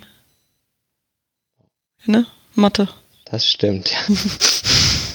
Das ist korrekt. Es sei denn, man plant noch irgendwen wen anders noch für diese Rolle ein, den wir jetzt hier gerade vergessen. Aber ich wüsste gerade jetzt auch nicht, äh, wer das sein sollte. Äh, auch mit Axel Witzel verabschiedet sich ja auch einer äh, zum Ende der Saison, der das ja notdürftig noch spielen könnte. Ne? Ich wäre mir auch gar nicht so fürchterlich sicher, dass Emre Can, also Mhm. Keine Ahnung, wie lange der jetzt noch Restvertrag hat oder so, aber ob das jetzt noch ein Spieler ist, den du unbedingt noch bräuchtest? Ich glaube aber, der wird bleiben. Der ist halt aber auch einer, den Für- kannst du halt ich denke auch. relativ Zwei Jahre hat er noch Vertrag. flexibel aufstellen und es endet nicht immer in einer Vollkatastrophe. Und auch wenn er halt nervig ist und ständig irgendwelche Ja. dummen Sachen tut, ist er ja eigentlich ein solider Spieler. Also, Ja, ja, Ja. absolut. Aber ja, er ist halt auch so irgendwie so. Er ist halt da. Naja, war halt immer, also es ist immer ein Ritt auf der Ja. Rasierklinge halt einfach, ne? Also der hatte auch in, ein, in einem der drei Spiele, weiß ich jetzt, ich meine, es wäre gegen, gegen Mainz gewesen, hatte der ein paar gute Aktionen auch drin. Ne? Und, und aber auch zwei, drei, wo du gesagt hast, okay, wenn das jetzt schief geht, das ist aber auch ein Mach Problem. mal bitte halt, ne? nicht. und, und das hast du halt echt häufig. Er ist halt sehr viel ne? Frankfurt Ja. Hauptbahnhof. So ein bisschen, ja. Ja, äh, spannend. aber das Problem hat man ja auch auf anderen Positionen. Ne? Also zum Beispiel bei einem Mokoko ist ja dann auch die Frage, setzt du ihn, setzt du jemand ihm vor die Nase, dann bekommt er wieder keine Spielzeit. Verlässt du dich darauf, dass er spielen kann, ist mit der Verletzungshistorie der jüngeren Vergangenheit auch schwierig. Ja, das ist exakt das Ding noch, ja. Auch die, die Sturmfrage ist, ist sicherlich, ist, glaube ich, die, ist, ist, glaube ich, die zweite interessante Frage, einfach so, Ja. weil, weil das Mittelfeld auch noch halbwegs nett besetzt glaube, ist ich würde weiterhin. fast behaupten, die Sturmfrage ist so die größte Frage in der kommenden Transferperiode, wenn wir, ich meine, wir gehen, werden wahrscheinlich alle davon ausgehen, dass äh, Herr H. nicht bei uns bleiben wird. ja, der wird definitiv gehen. ja. und, Und dann, dann, naja, ich hoffe, man kommt nicht auf so eine Idee und holt dann gar keinen nach, aber das glaube ich auch einfach nicht. Dann steht ne? Fanny, ähm, das wäre wer zwar, soll denn- das, dann steht vorne da im spielen? Rheinland-Damm und wirft Steine. Meinst du, wir spielen dann mit der Doppelspitze Malen und Tigges Stamm? ja, oder Mukoko, Mukoko halt. und Mal. Nein, so, bl so, so blind wird man wahrscheinlich nicht sein. Ähm, Hier geregelt. Man, man könnte ja wirklich sagen, man hätte Malen noch als, als Sturmspitze oder sowas und ich Ja, aber freue der mich ist auch. ja ein Doppelstür, also der spielt ja, der ist, ist ja keine gut im alleinige Doppelsturm. Spitze. Ja, so. das stimmt, ja. Ich freue mich auch, dass er so langsam beim BVB ankommt und, und, und immer bessere Leistungen zeigt oder sowas. Bin auch sehr froh, dass wir ihn haben, so im Prinzip. Aber du brauchst halt nochmal einen Zielspieler. Du machst, tust ihm auch keinen Gefallen, wenn du ihn jetzt als alleinigen Nee. Stürmer aufstellst. Oder auch mit Mukoko zusammen, weil sie halt irgendwie beide relativ ähnliches Profil auch haben einfach. Und am besten funktionieren, wenn sie noch so einen Typ Holland neben sich haben. In meinen Augen. Ja, irgendwie so ein, so ein Zielspieler wäre halt schon ganz geil, ne? Aber das ist halt auch meine konservative Meinung, die ich dazu habe. Ne? Und dann gibt's jetzt auch, gestern habe ich einen Artikel gelesen über äh, Sebastian Aller, der da genannt wurde, und, und äh, oder auch irgendwie Luka Jovic, wird, glaube ich, auch schon mal mit dem BVB in, in, in Verbindung gebracht oder so. Kein, Luka Jovic ist doch überhaupt nicht so ein Spielertyp, irgendwie so Nee. groß und breit und macht Bälle fest. Ich finde den Stuttgarter. Kalajdzic möchte ich mal. Ja. genau. Den möchte ich mal noch in den Ring Den finde ich auch gut. ja, genau, der war auch noch mit da Da drin. hat auch Jan, ja. äh, falls es jemanden interessiert, auch sehr langen schönen Tweet, äh, warum der ähm, äh, durchaus eine sehr gute Option für uns wäre und den finde ich eigentlich. Sollte man sich näher mit befassen.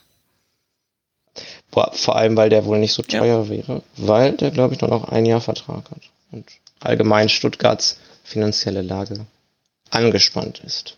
ja, und bei Stuttgart weiß man ja auch noch nicht so ganz, in welcher Liga sie nächste Saison spielen. Da Das stimmt, ja.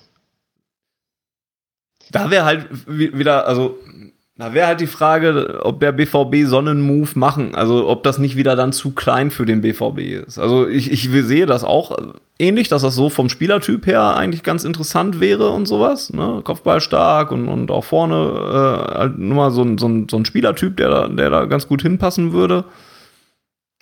Aber ich weiß nicht, ob also der BVB dann sagen würde, okay, dann holen wir uns jetzt als Haaland-Ersatz Kalajdzic und hoffen, dass das funktioniert. Das wirkt mir so, ich würde das ganz gerne mal sehen vom BVB, aber das wirkt mir nur nur mal zu klein für, für den Verein so und, und kann mir nicht vorstellen, dass sie es dabei belassen würden. Ist halt auch die Frage, wie wir finanziell dann dastehen werden im Sommer. Ne? Vielleicht. Ja gut, du kriegst, kriegst ja ein bisschen was für, also klar, der BVB hat nicht viel Ja, Geld, aber- ne? für Haaland würde man ein bisschen Nach Holland würde man was kriegen. kriegen, dann ist halt, äh, ist es klug, dass direkt wieder äh, alles, oder ob man mal ein bisschen im Auge behalten sollte, dass Coroni ja vielleicht noch ein bisschen länger. Wobei grundsätzlich, glaube ich, ist es. Oh, jetzt, jetzt begebe ich mich auf ganz heiß. Ja, hau mal raus. Aber ich, ich glaube, es ist, es ist steuermäßig besser, das Geld sofort wieder auszugeben, als es zu behalten. Ich muss zugeben, Aber Da kann ich dich nicht runterholen von diesem Eis, das weiß ich. ich habe noch nie äh, mir Gedanken darüber gemacht, was ich jetzt mit diesen 100 Millionen, die ich jetzt bekomme. ich habe die immer sofort Ich schon, ausgegeben, ich- das war gar keine Frage für mich. Ich lasse das meinen Steuerberater machen und kann, Ja. kann da auch nichts zu sagen. wobei ja tatsächlich äh, 100 Millionen nicht Nein, und auch wenn selbst wenn wir sie kriegen würden, würden wir ja nicht dann 100 Millionen auf dem Konto haben. So, das, das vergessen ja auch viele Leute, dass da noch ein bisschen was ähm, äh, von weggeht. Durchaus richtig, ja. Ähm, wo wir gerade aber auch über Sturm und Horland reden, äh, suche ich mal gerade die Frage. Da ist sie. Chasey Chase hat uns noch nämlich gefragt, ob wir auch er Chasey Chase Name. oder Chasey Chatz oder keine Ahnung, wie man es ausspricht. At CCDO89. Ist auch nicht viel leichter. Seid ihr auch so erleichtert wie ich, wenn in der kommenden Saison nicht mehr jede Minute über Haaland gesprochen wird, sondern Ja. mehr über den Geht BVB? mir so auf den Sack. Es tut mir leid. Vor, vor allem, wenn Erling nicht mal spielt, sondern nur im VIP-Bereich sitzt. Es ist echt anstrengend geworden, ja. Und da muss man, also, das, das hat auch viele Seiten und, und, und viele Gründe, aber da musst du den BVB auch einfach mit ins Boot holen. Ne? Also, da, da, das ist viel Hype, der auch so entstanden wäre, ohne dass der BVB, ne, so wie der eingeschlagen ist und wie der seine Tore gemacht hat und sowas, ja, wäre das hat, so oder so passiert. er hat sich ja auch durchaus selbst präsentiert und inszeniert, aber Auch. Aber der BVB hat auch von ersten Moment an dazu beigetragen. es ist halt wirklich von an Anfang an jeder auf diesen Zug aufgesprungen. Ja, auch wir als Fans. So, das darf man ja auch nicht leugnen. Ja, und der, und der, also, und nochmal der BVB von, wenn ich dann die ersten Tweets zur Transferverkündung und der kommt jetzt im Trainingslager an und so weiter, das wurde sofort von Tag eins an krass begleitet, wo ich noch gar nicht so viel über ihn wusste, ne, so ein bisschen klar hat man damals ja auch, war ja kein unbekannter Spieler, der jetzt zum BVB gekommen ist, hat man mitgekriegt oder so. Aber ich habe mir dann schon, äh, also bei mir kam der Hype dann erst so richtig an, als ich ihn halt auch mal spielen gesehen habe oder so. Aber da war das halt schon befeuert vom BVB. Ne? Und ab einem gewissen Grad ist es auch, auch schwer zu kontrollieren. aber in, die, in vielerlei Hinsicht hat der BVB es halt auch schon befeuert. Ne? Und, und das nicht nur, weil Norbert Dickel dreimal Erling ruft, egal was er macht, mittlerweile. Ähm, ja, und es ist schon sehr anstrengend geworden. Und ein Stück weit hat der BVB dazu beigetragen, ein Stück weit hat Erling Haaland selbst dazu beigetragen, weil er, weil, wie Tim gerade schon sagte, er sich da ja auch selber inszeniert. Und äh, ja, ein Stück weit wird natürlich auch dann, klar gehen die Medien dann halt logischerweise auch darauf ab, wenn da so ein Spieler spielt und solche wahnsinnigen Tore macht und sowas alles. Ne, ist ja auch ein geiler Typ, will ich auch, ne, kann man glaube ich auch alles nicht kleinreden. Ich, ich sehe dem immer noch super gerne beim Fußballspielen zu. Aber ich kann auch nicht sagen, dass ich nicht zumindest. Es ist halt irgendwann. Bin ich froh, dass er nicht mehr da ist, äh, ne, dann, oder da sein wird. Aber es ist halt irgendwann der Moment ähm, bei ihm erreicht, oder er ist in der Vergangenheit bereits erreicht worden, wo diese Geilheit des Spielers von dem drumherum irgendwie überschattet wird, zumindest wenn man jetzt eben nicht äh, auf diesen Spielerkult ähm, selber eingeht, was ja zwar überhaupt nicht meine Art ist, wie ich Fußball verfolge, aber was ja auch irgendwie legitim ist, wenn man jetzt sagt, okay, ich verfolge jetzt ich verfolge halt den Spieler, weil ich den geil finde. Und das ist halt einfach anstrengend. Ja, und, und, und, wir hatten einen Gastautorenartikel von Yannick äh, auf schwarzgelb.de, den könnt ihr euch durchaus nochmal durchlesen. Der hat das auch nochmal recht passend Der hat das äh, sehr gut auf den Punkt eigentlich gebracht, dieses Ganze. Ja. Genau, weil, ne, und dann kommt Haaland ja auch selber dazu, und, beziehungsweise seine, sein, sein Vater und sein, sein Berater, Nino Raiola, wusste man auch, was man sich da ins Boot holt. Es war halt auch klar, dass sowas passieren wird, ne? Und dass dann die Vereine äh, von außerhalb natürlich drauf gebracht werden und dass darüber geredet wird und bla. Haaland selber, der dann sich im Interview hinstellt und sagt, der BVB macht mir Druck, das ist dann halt auch schwierig. Ne? Und, und Mit übrigens Interviewpartner Jan Hage der mhm neuerdings Pressesprecher vom Team Haaland ist, zumindest inoffiziell. Der inoffizielle, das fand ich auch eine schöne Formulierung, der inoffizielle Pressesprecher. Ja, der freut sich auch, dass er eine gewisse, ja. eine gewisse Relevanz zurückgewonnen hat, ne? weil er sich die, dieselben Wurzeln mit ihm teilt, ne? also ja. auch aus Norwegen kommt. Aber wie bewertet ihr das denn mal generell, solche Spieler zu holen? Ich meine, ja, man weiß, was man sich damit ins Boot holt. Andererseits hat er uns auch schon sportlich ja. weitergebracht und auch finanziell natürlich jetzt. Ne? Also ich bin halt immer so ein bisschen zwiegespalten. Man kann jetzt sagen, man holt solche Spieler grundsätzlich nicht oder man holt Raiola-Klienten nicht. Andererseits kann man auch nicht leugnen, dass, dass das halt durch, dass der Transfer große Vorteile hatte. Ich glaube, es macht keinen Sinn, da so eine Pauschalregelung äh, zu machen, wie dass man sich sowas nicht ins Haus holt oder sowas. Dafür war das einfach auch viel A, finanziell zu erfolgreich, B, sportlich zu erfolgreich. Ne? So nervig das halt dann auch irgendwann mal für uns sein mag, ne? Und wir sind damit ja auch noch nicht mal eine repräsentative Mehrheit oder sowas. Es gibt immer noch genug, die das komplett abfeiern und da haben wir auch drüber gesprochen, sich nicht zu doof sind, da Erling die ganze Zeit durch die Gegend zu brüllen. Ähm, also Nee, das, da kannst du nicht drauf. Du wärst blöd. Ja. Der BVB wäre einfach ja, blöd, wenn er Erling Haaland nicht geholt hätte. Also ich absolut, das will ich eigentlich genauso. Ich würde jetzt auch auf keinen Fall sagen wollen, äh, weg mit Holland. Also wenn jetzt Holland sagt, ich bleib noch fünf Jahre, weil der BVB so geil ist, äh, würde ich das feiern. Also ähm, um es jetzt mal ganz äh, salopp zu formulieren, das wird natürlich nicht passieren.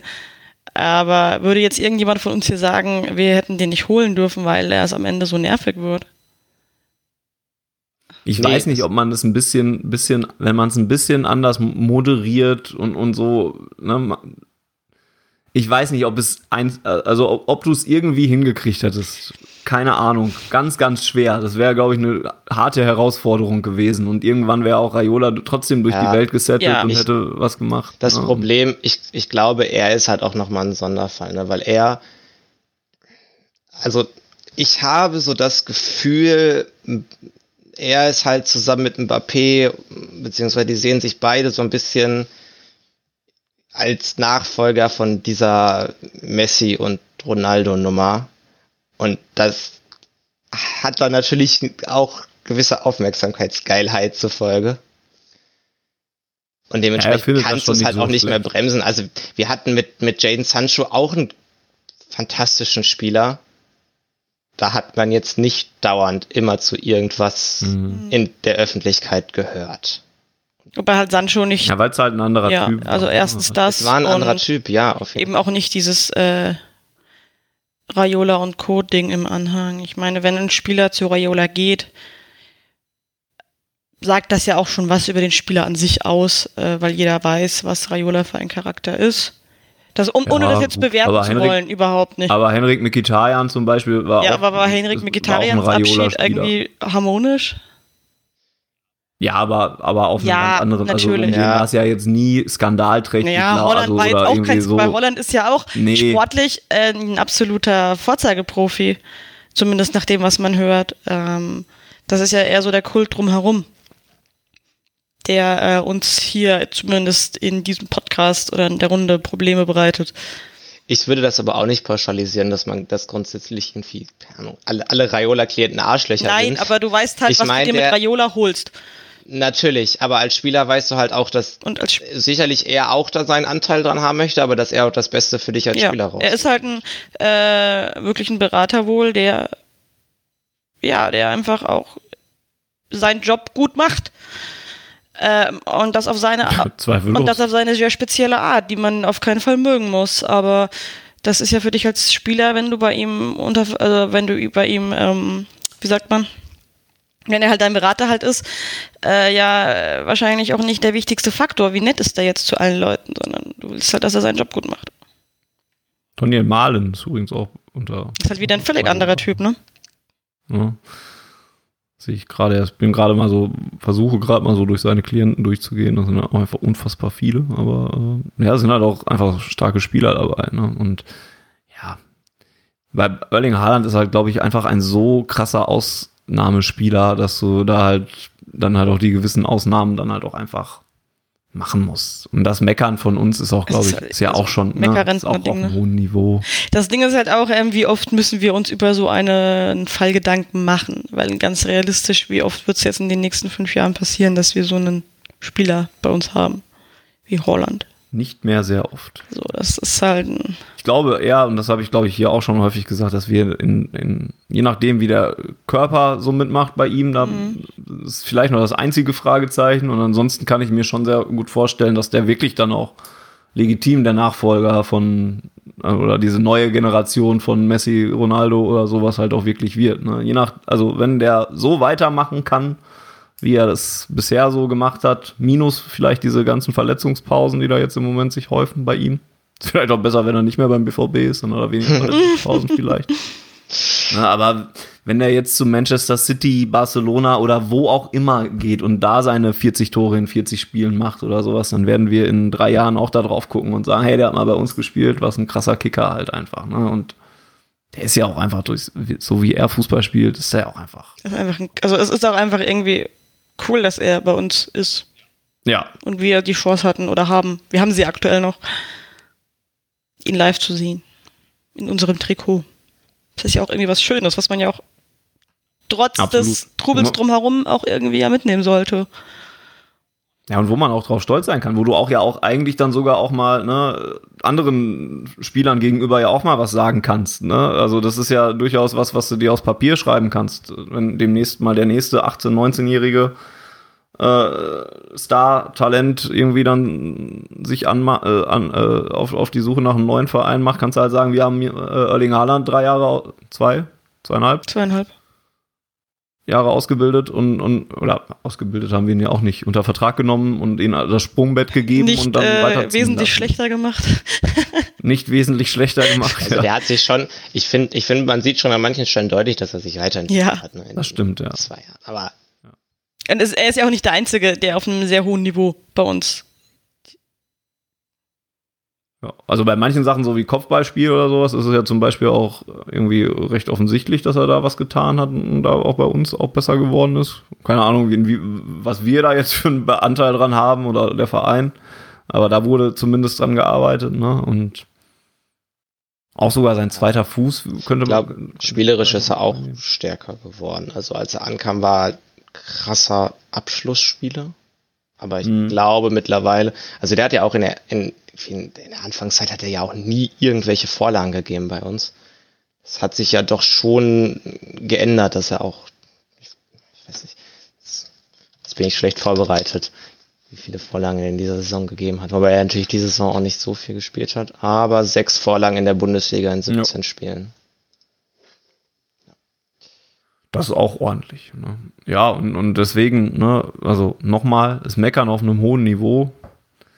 Das Schlimmste, was äh, dieser ganzen Haaland-Ära passiert ist, ist halt, dass der einfach viel zu selten vor ausverkauftem Haus gespielt hat. Ne? Und also kannst ja fast an einer Hand abzählen. Und wenn er sie jetzt, wenn er jetzt noch zwei, zwei, drei Mal vor, vor voller Hütte spielen kann oder sowas, das wäre noch krasser. Gönne ich also ihm aber wäre der Hype dann auch noch mal krasser ich gewesen. Ich würde es ihm auch sehr gönnen, dass er noch mal vor einer richtig geilen Stimmung auch spielen kann.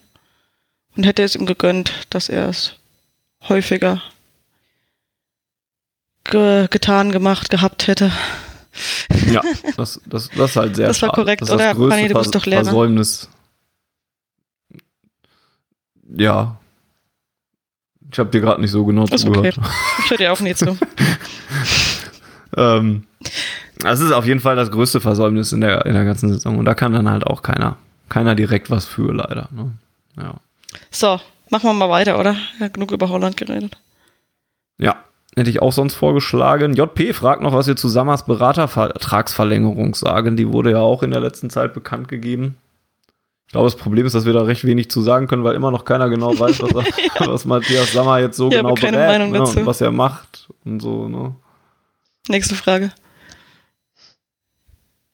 Also, ich bin da immer noch so ein bisschen ratlos halt, weil ich Matthias Sammer immer noch für sehr kompetent halte. Und, und, und, und ne, wenn ich mir an, an, an seine Eurosport-Sachen denke und wie er da über Fußball geredet hat und diese Saison bei Amazon oder so, wenn er da über Fußball redet, der hat halt super Ahnung. Deswegen verstehe ich nicht, warum beim BVB so offensichtliche Sachen halt auch einfach so kacke laufen können, dann trotzdem noch. Ne? Also, und, und deswegen weiß ich nicht, was er dann halt wirklich berät und externer Berater ist halt auch ja. keine sonderlich genaue Stellenbeschreibung. Eben. Soll er machen. ist wahrscheinlich nicht schlecht. aber Schaden tut's wahrscheinlich nicht. Ja. Schaden tut's wahrscheinlich nicht. Weiß nicht, wie viel Geld er dafür kriegt. Ja. Man weiß, aber ja. Man weiß es sonst nicht. Und ansonsten ähm, äh, fragt Daniel noch, äh, und da habe ich genau die richtigen Ansprechpartner, äh, ob sich die Amas Crew unter euch auf den Umzug ins Westfalenstadion freut. Ähm, und er fragt, wo die Ultras stehen. Das müsste man vielleicht noch für diejenigen, die das nicht wissen, ein bisschen in den Kontext setzen. Da es Arbeiten im Stadion Rote Erde gibt, äh, ist ab jetzt äh, das Heimspielstadion äh, der U23, also der Amateure, ähm, eben das Westfalenstadion. Ja, die Rote Erde wird endlich, muss man auch sagen, ein bisschen modernisiert. Ähm, wo, das könnt ihr wahrscheinlich besser sagen. Ich glaub, so wie ich das mitgekriegt habe, zahlt Borussia Dortmund dafür. Ähm, der Besitz bleibt aber ganz normal bei der Stadt Dortmund und es ja, gibt jetzt endlich. Ich glaube, der BVB bekommt im Gegenzug auch noch ein paar Nutzungsrechte mehr. Also, das hat okay. man da so. Aber wie genau der Deal ist, kann ich dir auch nicht sagen. Aber der BVB zahlt den, den Umbau auf jeden Fall, ja. Genau, und das soll dazu führen, dass man endlich nicht mehr alle Spiele im Winter absagen muss, wenn wieder, wenn es wieder Schnee oder Regen gibt und so. Also das, was, was lange halt einfach auch überflüssig ist. Ne? Und ja. Aber wie steht ihr jetzt dazu, dass es jetzt ins Westfalenstadion überfällig? Ja. Ups. Larissa, freust du dich darauf, jetzt im Westfalenstadion Amateure Also, ich gucke nicht lieber im Westfalenstadion als in der Roten Erde. Ich finde es ganz witzig. Also, ich nehme es mit Humor. Äh, und äh, werde es mitnehmen als lustiges Erlebnis. Oder auch irgendwie spaßiges Abenteuer, in Anführungszeichen. Aber ja, irgendwie gehört es in die Rote Erde. Ich sag mal so, ob wir jetzt in der Roten Erde oder im Westfalenstadion für 100 Leuten spielen, ist mir dann auch irgendwie egal. Ein bisschen trostloser also, dann noch im Westfalen. Ja, ich finde, es macht schon einen Unterschied. Also die rote Erde ist halt auch einfach so gebaut, dass es nicht unglaublich beschissen klingt, wenn da halt 500 Leute sind. Und das Westfalenstadion ist halt leider so. Und man fühlt sich halt wirklich, es ist halt einfach ein riesiges Ding, wo halt dann so ein paar Leute sind. Übrigens zu der Frage, wo die Ultras stehen, ich glaube, es war ja auch in der Vergangenheit schon so, dass Amateurspiele in Westfalenstadion stattgefunden haben, besonders dann, wenn es, glaube ich, Hochrisikospiele waren. Ich glaube, das war gegen Dynamo Dresden zum Beispiel mal der Fall. Da war es, glaube ich, die Südostecke. Aber ähm, das betrifft, glaube ich, sowieso nur ein Spiel, weil die beiden anderen ohnehin parallel zu Profi spielen werden. Aber da weiß ich jetzt auch nicht genau. Aber so wirklich äh, freuen tue ich mich jetzt darüber nicht. Man macht es, mein Gott, es ist jetzt auch nicht so unendlich dramatisch. Also ich glaube, da werden, werden wir jetzt alle durchkommen. Es wäre aber auch ganz schön, wenn zur neuen Saison die rote. Erde fertig wäre. Es gehört einfach in die rote Erde. Hätte es denn irgendwie Alternativen gegeben, äh, dass es irgendwie jetzt nach der Saison oder dann reicht die Zeit nicht oder, Dauert oder warum wohl ist zu lange, genau? ja. Es ist wohl ja. nicht mal sicher, ob man wirklich zur neuen Saison dann direkt okay. wieder starten kann. Man hofft es, aber. Der Aufbau Umbau wird ja wohl relativ kompliziert. Also man installiert ja auch etliche neue Sachen. Da kommt ja Rasenheizung rein, eine andere Drainage kommt rein. Also das ist nicht nur ein Rasenwechsel. Und dann kommt ja noch hinzu, weshalb sich das jetzt auch so lange gezogen hatte wohl, oder eine der Gründe, warum es sich etwas länger gezogen hat als geplant, sind einfach die äh, Weltkriegsbomben, die da liegen. Die kann man ja jetzt auch nicht einfach mal mit dem Bagger rausschaufeln. Das man könnte schon, aber. Na, ich, ja. ich würde das mitbekommen, glaube ich. Ich glaube dann, ich glaube dann steht aber nicht mehr so viel von der roten Erde und wahrscheinlich auch nicht mehr vom Stadion nebenan. Das, deswegen könnte man da auch nicht mehr ausweichen. Deswegen gucke ich auch jeden Morgen aus dem Fenster, ob das Westfalenstadion noch da ist. Und ist es noch da? Äh, ich kann mal kurz um die Ecke gucken. Also es leuchtet gelb, ja. Sehr beruhigend, ja.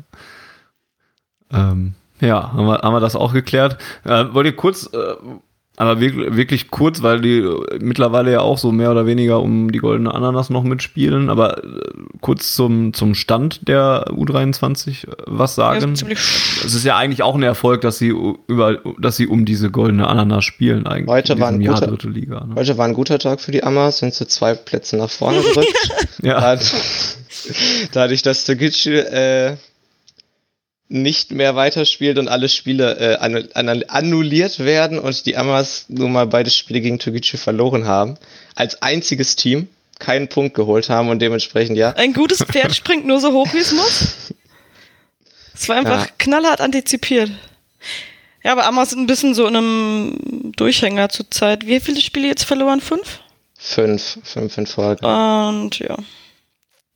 Und mittlerweile ist es spielerisch auch sehr dürftig. Aber man muss natürlich schon sagen, ähm, das war auf jeden Fall eine gute Saison. Äh, man hat es ja auch wirklich lange geschafft, durchaus oben mitzuspielen und, und auch einige Größe zu ärgern. Ja, und dann seit dem, seit dem Magdeburg-Spiel eigentlich, wo man lange gut mitgehalten hat, dann unglücklich verloren hat. Ja, und dann ist irgendwie die Luft raus und man ist halt auch so ein bisschen Verletzungen, dann immer wieder Leute weg, weil bei den Profis ähm, das ist schon, ja, für eine U23 in der dritten Liga absolut in Ordnung, was da passiert. Wir sind jetzt auch nicht in einem, immer trotz dieser fünf Niederlagen, nicht in einem äh, Tabellenfeld, wo man sagt, okay, das wird jetzt echt haarig, sondern eigentlich immer noch relativ solide da unterwegs. Wie viele sind, wie viel da sind wir jetzt? Ich hab's jetzt gar nicht mehr. Jetzt sind wir Neunter, null Neunter. Das ist ja, was willst du da groß motzen? Hast immer noch ja. ähm, gutes Polster auf Platz 17, wo es dann runtergehen würde. Und kann man drauf auf. 15 Punkte. Also. Ja. Kann man drauf aufbauen. Ich bin mal gespannt, was mit Enno Maas im Sommer passiert. Ich kann mir vorstellen, der wird durchaus ein paar Angebote haben. Ja. Ja. Und dann ist die Frage, ob er halt noch ein Jahr bleibt. Oder ob es ihn vielleicht dann in die englische Liga anders hinzieht. Weil da nicht der Obmann Trainer hingeht.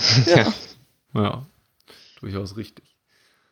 Ähm, ja, und apropos dann äh, vielleicht noch äh, auf Ausweichen ins Westfalenstadion, das durfte die U19 ja auch in der Youth League ähm, und hat dann das Spiel, was Larissa eben schon genannt hat, gegen Atletico Madrid an dem Westfalenstadion gespielt. Ähm, ist so weit gekommen wie noch keine deutsche Mannschaft in der Youth League, ähm, nämlich ins Viertelfinale. Und hat dagegen eine talentierte Mannschaft von Atletico halt auch einen starken Kampf geliefert. Zumindest. Ähm, wir haben, haben wir alle gesehen. Bei Tim bin ich mir relativ sicher, dass, dass er, du warst wohl im Stadion wahrscheinlich, ne? Ja. Und Larissa bin ich mir nicht sicher. Hat, hat sie's, hast du es Ich glaube, ich gesehen, war im Larissa? Urlaub. Okay. Ich habe mir, ich hab mir der ja, Corona also geholt. fand ich. Hat es Besseres Ja. zu tun, ja. Also ich fand es wirklich echt, war ein interessantes Spiel und, und, und ein guter Auftritt. Hatte mir davor auch das Spiel gegen Man United dann halt angeguckt in der Youth League, ähm, wo sie ja auch schon dann einen guten Auftritt hingelegt haben. Das ist echt eine talentierte Truppe und da äh, das ein, die einzige Frage, die ich mir da halt stelle, ist, wie du, ob und wie du diese Leute, also nicht alle natürlich, aber einige talentierte Kicker, die da rumlaufen, wie du die bei uns integriert bekommst. Und da bin ich sehr gespannt, ob und bei wem und wie das gelingen wird. Bin ich auch sehr gespannt. Eigentlich hätte man ja jetzt bei den Profis durchaus mal die Gelegenheit, ein, Mhm. zwei Leute reinzuwerfen. Aber ich bin skeptisch. Ja, das finde ich auch schade. Also, da hatte sich ja jetzt, wo die Innenverteidigung, also Kuli- Kulibali saß ja zumindest auf der Bank ähm, und Kamara war, glaube ich, auch mal mit im Kader. Kramara habe ich vorhin voll vergessen, der ist ja auch noch da. Übrigens war ich schon bei- wieder zu Hause, aber ich hatte Corona bei dem Spiel, sonst wäre ich wahrscheinlich auch ins Stadion gegangen. Okay. Ich glaube, ich hab, war da im Bett und habe geschlafen, weil ich da noch echt krank war. Das war natürlich auch nachmittags. Ja. Das war so ein bisschen eine doofe Zeit Mhm. einfach. Aber ich, ich fand es auch äh, echt stark. Du hast gerade gesagt, die, die, äh, also Atletico war auch durchaus talentiert. Man muss, ich fand, äh, sowohl im Fußballspielen als auch im Schauspielern. Boah, ja. Also die machen das auch schon richtig gut. Da, da gucken sie sich bei ihren Profis durchaus was ab. Also, mal ernsthaft, das hat mich wirklich, das fand ich wirklich heftig, wie eine Jugendmannschaft wirklich so krass, dreist ja. sein kann. Also, Ja. Aber das ist das, was wir bei BVB schon so lange fordern. Also nicht, dass wir jetzt genauso äh, äh, Zeit rausholen müssten oder Schauspielen oder sowas, aber dass es ein Leitbild gibt, an dem sich alles ausrichtet im Verein. Ja. Also, ne? Und eine Spielidee. Das scheint bei Atletico auf jeden Fall vorhanden Ja, zu sein, wenn das da im U19-Bereich schon so Ja. funktioniert. Ja. ja, und die Niederlage war halt total unglücklich. Ne? Also man, man selber hat einen, hat einen Elfmeter, gut, der war, glaube ich, auch schon so ein bisschen schmeichelhaft. Den verschießt Fink wahrscheinlich. Mhm. Auf der Gegenseite bekommst du dann einen, der wirklich Witz ist, ein- meiner Meinung nach. Äh, Der geht dann halt rein und dann rennst du halt die ganze Zeit an und, und triffst das Tor nicht. Schade, aber ja, letztlich hat die Mannschaft auf großer Bühne gezeigt, was sie kann. Ja. Mehr als einmal und äh, es verdient großen Respekt. Und ich meine, in der, im nationalen Wettbewerb hat man ja auch noch durchaus die Chance. Also man steht ja, im Junioren-Pokalfinale am 20. Mai in Babelsberg und um die deutsche Meisterschaft spielt man ja auch noch mit. Ja. Und da, also da gibt es wirklich ja einige Namen, die da irgendwie mal, ne, BVB Jugend haben wir oft genug mit drüber geredet ähm, und haben einige Namen ja schon gesprochen, ne, die prominenten Namen, weil sie Stürmer sind ja zum Beispiel, Bradley Fink, äh, Julian Reikhoff und, und, und Co., ne, die man da irgendwann vielleicht auch mal in der ersten Mannschaft integrieren könnte. Ich bin mal gespannt, wie da so die Durchlässigkeit noch ist. Da habe ich teilweise so meine Zweifel, dass, weil, weil wir das schon lange nicht mehr richtig hingekriegt haben, Jungs aus der eigenen Jugend dann noch so richtig einzubauen. Ich würde es mir mal wünschen, bin da aber leider ein bisschen skeptisch, was das Ganze angeht. Und damit hätten wir eure Fragen auch sonst auch alle abgearbeitet äh, und haben aber nur Larissas groß angekündigten Tech äh, Verletzungsreport noch nicht gekriegt. Stimmt, da war noch was. Es Ja. ist jetzt auch eigentlich Ähm. nichts Großes. Ich habe nur, es wurde ja ähm, ein paar Mal auf Twitter die Frage gestellt, wie ist das denn bei anderen Vereinen so Vergleichswerte technisch?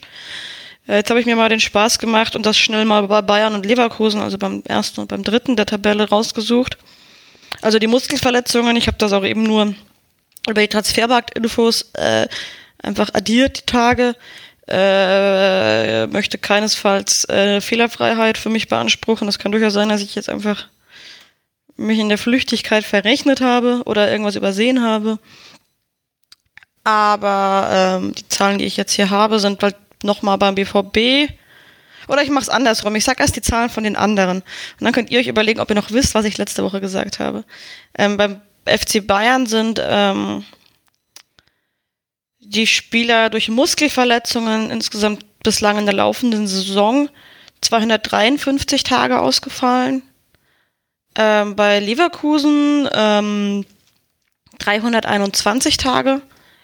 Und wisst ihr noch, was beim BVB die Zahl war?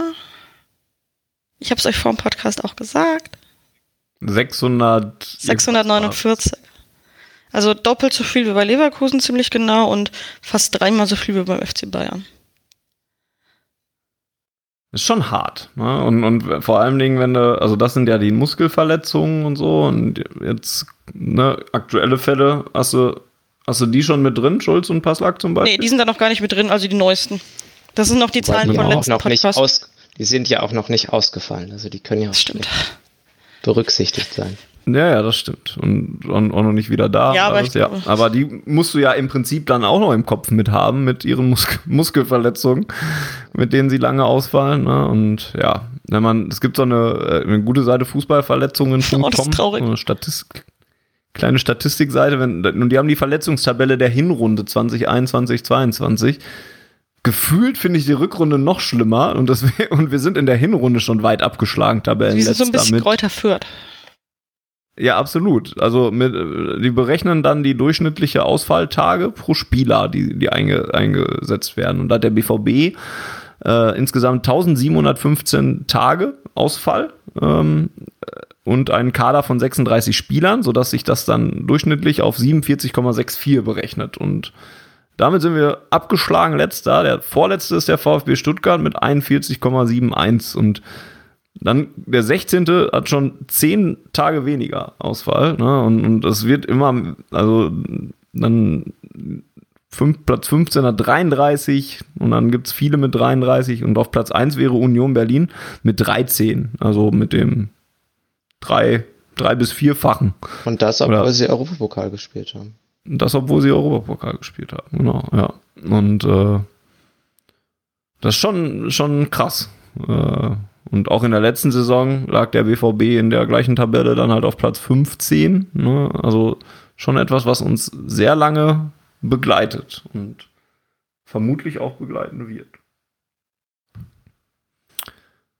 Und apropos Verletzungen, über Jude Bellingham gegen Mainz haben wir noch nicht geredet, äh, der da ja einen ordentlichen Kopftreffer kassiert hat und äh, dann weiterspielen konnte, sagten die Ärzte dann halt zumindest. Ne? Und ist halt wieder etwas, wo du eine Debatte über, äh, ja, über, über die Notwendigkeit von sowas wie Concussion-Protokolls oder sowas, äh, wie, wie es im US-Sport halt möglich äh, oder, oder notwendig ist, wo du darüber mal reden müsstest, weil der Umgang mit Kopfverletzungen im, im Fußball einfach immer noch ein Witz ist. Ne? Also Marco Rosa hat dann auf der PK dann nachher sich ein bisschen darüber echauffiert, dass Leute das vom Fernseher dann aus beurteilen, während das ja schon Ärzte beim BVB dann halt machen. Da hat er sicherlich auch einen Punkt. Ich kann das nicht auch vom, vom Sofa nicht so gut beurteilen, wie ein Arzt das im Stadion kann. Ich sehe aber auf dem Sofa trotzdem, dass der da erstmal Probleme hatte, auf zwei Beinen zu laufen und, und gerade zu laufen und sowas. Und dass das dann schon zumindest krass ist, dass man den dann halt wieder auf die äh, auf, auf das Spielfeld schickt, halt einfach. Ne? Und, und klar bewerten das dann Ärzte, Man, aber Jude Bellingham ist halt auch verbissen und sagt natürlich, er will weiterspielen, so wie jeder andere Fußballspieler das wahrscheinlich machen das würde. ist halt so beim Schlag auf dem Kopf, der ist auch, äh, finde ich zumindest in meiner persönlichen Erfahrung, oft schwer einzuschätzen. Weil du hast oft die Situation, dass du ähm, erstmal irgendwie gefühlt benommen bist. Das ist mir auch persönlich schon passiert, dass ich erstmal so, wow, war und ein paar Minuten überhaupt nicht wusste, wo oben und unten ist und dann aber innerhalb von sehr kurzer Zeit, das klingt irgendwie, als würde ich irgendwie als einmal die Woche auf den Kopf gehauen bekommen, aber ich bin einfach zweimal schon vom Pferd gefallen, sehr dumm auf den Kopf gefallen dabei. Und einmal war ich halt länger weg und einmal halt nicht. ähm, um, wo war ich? Dass du halt so wirklich so ein paar Minuten, Sekunden so irgendwie erstmal un unorientiert bist, weil sich der Körper so zentralisiert ähm, und dann aber relativ schnell wieder klar wirst. Das ist aber halt, finde ich, innerhalb so kurzer Zeit, wie es dort dann beim BVB oder in der Situation war, schon schwierig, weil du eigentlich in der kurzen Zeit. Es ist halt das Problem bei Hirnverletzungen, dass sie sich halt oft erst später zeigen. Das ist ja das, was sie so gefährlich macht und auch so, so hinterhältig. denke, was man in dem Fall dem BVB und dann zugute halten kann, ist halt, dass ich dann auch nach einer gewissen Zeit dann auch das Gefühl hatte, dass Bellingham wieder in Anführungszeichen normal läuft und auch wieder also klar wirkt oder also das man hat es ihm dann relativ schnell nicht mehr angemerkt halt zumindest, ne? aber er hat ja auch ganz offensichtlich keine Schäden davongetragen. Zumindest konnte er gegen Köln Stimmt, durchspielen. Ja. Ja. Aber ich, ich finde es halt wirklich schwierig. Ich meine, das weiß es weiß ja letztlich dann auch niemand, selbst wenn du so ein, so ein Concussion Protocol hast, letztlich, vielleicht kannst du, hast du dir, nimmst du dir dann ein bisschen mehr Zeit. Es steht ja auch im Raum, dann gegebenenfalls einen Spieler temporär einwechseln zu können, solange das läuft. Sowas, so, solche Ideen gibt es, ja. Aber wir können natürlich nicht sagen, ja, der wäre jetzt rausgegangen und der wäre jetzt quasi wieder rein, also es, wenn so wie das letztlich ausgegangen ist, halte ich es ja auch für durchaus realistisch, dass Jude Bellingham dann wieder auf den Platz gelassen worden wäre. So, dementsprechend, dass der BVB ihn dann wieder auf den Platz gelassen hat, war ja offensichtlich medizinisch keine fatale Entscheidung. Das ist halt das Problem, dass es halt in dem Fall ja eben so offenbar okay war.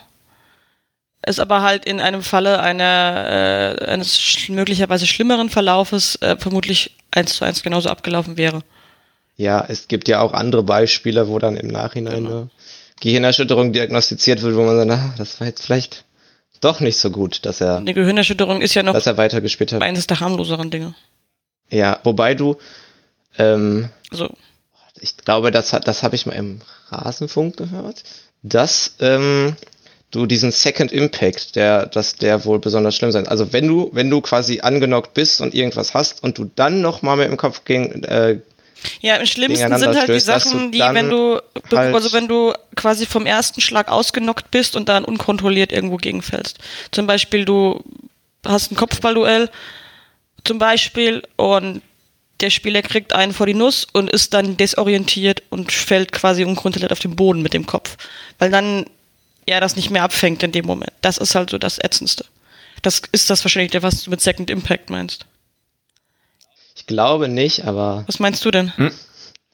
Ich, wenn er, wenn er mit einer, wenn er mit einer leichten Kopfverletzung weiterspielt so, ah, das und dann nochmal so, ja. und dann und dann nochmal ähm, irgendwie eine Szene hat, wo der, wo der Kopf halt irgendwo gegenschlägt und und dann das Verletzungsrisiko auf eine schwere Verletzung äh, ja klar deutlich erhöht ist. Weil du ja, oder mal einfach nur auch mal, muss ja auch mal nur noch mal doof einen Ball ins Gesicht kriegen oder sowas. Oder das. Das geht ja beim Fußball auch schon mal, ne? Oder auch so ein Kopfball ist ja auch manchmal ne, nicht, nicht so ganz ohne. Da sind ja auch schon Gewichte, gewisse Kräfte am Werk oder so. Ich habe halt einfach so das Gefühl, dass der Fußball da weiter sein müsste, als er es eigentlich ist. Und, und dass man da seiner Fürsorgepflicht, wenn man es so nennen will, des Arbeitgebers nicht so, nicht, nicht so richtig gerecht wird. Halt, es zeigt ne? sich ja auch daran, wie unsouverän dann auch ein Rose dann in dem Moment damit umgegangen ist. Also ich fand seine Antwort unsouverän. Auch wenn er einen Punkt hat. Ja, kann man ihm auf jeden Fall so auslegen. Also ein bisschen angreifbar hat er sich dazu gemacht, hat er dann noch gesagt, mit, mit Chips auf dem Sofa und sowas mhm. halt alles. Ne? Das ist so ein bisschen. Ich kann das inhaltlich so ein bisschen halt nachvollziehen und, und Rose ist, ist so vom Typ halt der ja auch einer, der dann eher solche Lapp, Lappschen Aussagen trifft oder sowas. Aber, aber ja, ich verstehe, was du meinst damit auf jeden Fall. Mein Gott, wenn es Kloppo gesagt hätten, alle gefeiert, wie lustig. Wahrscheinlich ja, ja. Das so, Klopp gebracht, abgehakt. ja, also da hat sich auch keiner darüber aufgeregt, als er einen Journalisten gefragt hat, von welchem Ressort er jetzt gerade ist, ne, ob er Tierfilme macht oder sowas. Ne. Ist eigentlich auch eine relativ unsouveräne Aussage gewesen damals. Fand man aber halt geil, weil es Klopp war halt. Ne. Ich würde mir halt einfach irgendwie tatsächlich wünschen, dass der Fußball da zumindest irgendeine Lösung findet und, und andere Sportarten zeigen ja, dass da durchaus was möglich wäre, wenn man es denn möchte. Und es ist halt irgendwie dann wahrscheinlich auch so ein bisschen dieses, es ist ja der harte Männersport. Das spielt sicherlich damit noch rein. Ne? Und was mich tatsächlich extrem stört, ähm, ist besonders auf Social Media von den vereinseigenen Accounts das Abfeiern von solchen ja. Ja. Situationen, wenn dann irgendwie mit Turban oder so weiter Ja, auch wird. generell dieser Umgang, da war ja damals mit Reus schon die Situation, diese Wahnsinnsdiskussion, als er mit Fieber gespielt hat, was so das Dümmste ist, was du tun kannst. Und ja, ja da, da, da sind wir insgesamt einfach auch äh, noch nicht weit, weit genug. Sowohl die Vereinsaccounts als auch die Medien, wie dann immer, ne, da, wie das gefeiert wird, dass er sich da jetzt durchkämpft und für die Mannschaft aufopfert und dieses Spiel halt weiterspielen will. Obwohl es halt dumm ist einfach. Wenn du verletzt bist, geh raus und, und mach keinen anderen Scheiß. Ne? Und ja, das, das, das ist auch etwas, was echt großer Teil des Problems ist. Und ja, da muss halt echt einfach, also anscheinend wird, also ich glaube nicht, dass da irgendwie mal großartig was passieren wird, also dass es Änderungen diesbezüglich gibt, bis mal irgendwann wirklich was Ernsthaftes passiert. Und ich hoffe, das wird dann nicht ganz so schlimm sein, ne? aber das kann halt ernsthafte Konsequenzen haben bis zum Tod eines Spielers auf dem Platz, wenn man es mal echt überspitzt. Oder was heißt überspitzt, wenn man vom Schlimmsten ausgeht, ne? Und ich glaube, dass es sowas erst braucht, so, so einen Fall, dass dann halt irgendwann mal wirklich sich was ändert dafür. Und das ist schade. Weil es ja genug Leute gibt, den Rasenfunk hast du gerade schon genannt, Tim, äh, der das immer wieder anmahnen. Ne? Also Max Ost äh, hat ja einen eigenen Thread, wo er diese ganzen Kopfverletzungen auflistet. Und wenn man sich den durchliest, kann man eigentlich auch nur mit dem Kopf schütteln darüber, wie mit Kopfverletzungen umgegangen wird, einfach. Vielleicht nicht zu sehr, sonst trägt man selber den Kopf verletzt. ja, genau. Ja, gut. Ich glaube, dann haben wir es doch. Äh, haben wir alle wichtigen Themen besprochen, die es gab. Doch länger geworden als gedacht. Könnte man mal sehen, wie sehr man sich dann noch äh, reinquatschen und, und reinsteigern kann in das Ganze. Vielen Dank fürs Zuhören an euch, liebe Zuhörerinnen und Zuhörer. Ähm, vielen Dank an Tim und an Larissa. Mhm. Ja, sorry, ich, ich lese gerade noch mal was zum Second Impact Syndrom, weil mir das so ein bisschen, muss ich jetzt zugeben, nicht so richtig noch ein Begriff war aktuell. Bist du jetzt schlau? Äh, ja, wir haben es auch einfach anders genannt. Aber äh, ich finde das. Ah. Haben wir es denn richtig wiedergegeben? Ja, ja. Gut. Das ist krass. Äh, das ist jetzt äh, eine, irgendeine Statistik, aber da steht äh, beim Second äh, Second Impact Syndrom, also das muss nicht mal im selben Spiel passieren, das kann auch sein, der hatte einfach zum Beispiel im Spiel gegen Bielefeld war das, wo er das hatte, ne? Mainz. Mainz. War Mainz zuerst? Ja, nee, warte. Nee, nee, aber der danach gegen Köln halt noch. Also gespielt. zum Beispiel hat sich jetzt in Mainz eine Gehirnerschütterung zugezogen und ähm, das hätte und das ist dann gegen Köln noch nicht richtig ausgeheilt und er kriegt dann wieder eine mit, das ist auch noch ein Second Impact. Ähm, und da steht, äh, beinahe die Hälfte der Sportler mit diesem Syndrom sterben daran. Also wenn du das hast, bist ja. du am Arsch. Cool. Nicht so, nicht so unwahrscheinlich, also was ich gerade skizziert habe, eigentlich. Ja. Spannend. Ja, leider. Irgendwie schon. Sagt bei ja. medizinischen Sachen immer spannend, das tut mir leid. Spannend, spannend, ja. Corona auch tierisch spannend. Spannendes ja, Thema. Ja, Spannenderes. Ähm, spannend könnte auch der Werbeblock an dieser Stelle sein, den wir uns aber aus gegebenen Anlass immer noch sparen. Äh, ich verweise nicht auf äh, irgendwie die Unterstützung von schwarzgelb.de, sondern weise dann eher darauf hin, dass ihr vielleicht ähm, Leute, die ähm, es dringender brauchen als schwarzgelb.de, gerade in der aktuellen Zeit und der politischen Lage, ähm, vielleicht dann eher auch die unterstützen sollte. Da gibt es ja mittlerweile viele Hilfsangebote für äh, Geflüchtete aus der Ukraine zum Beispiel oder auch für die Ukraine direkt. Ähm, darauf weise ich hin. Der BVB hat ja auch mittlerweile einige Aktionen äh, darauf hingebracht. Es äh, gibt diese ähm, Solidaritätsarmbänder zu kaufen zum Beispiel. Vielleicht ist das was für euch, wo man dann noch eine Spende drauf packen kann. Ähm, in, in, in Richtung der Stiftung äh, des BVBs, glaube oder weiß gar nicht, ob es geht in die Stiftung, ne? Das Geld und von da aus dann, dann weiter. Ähm, ja, guckt euch das an, anstatt äh, schwarzgelb.de zu unterstützen. Oder wenn ihr beides könnt, dann macht halt beides. Ähm, aber ich wollte eher auf die äh, Hilfssituation äh, für die Ukraine raus als auf uns. Ansonsten vielen Dank fürs Zuhören und äh, äh empfehlt uns weiter. So könnt ihr uns immateriell weiterhelfen. Über immaterielle Güter geht das doch auch.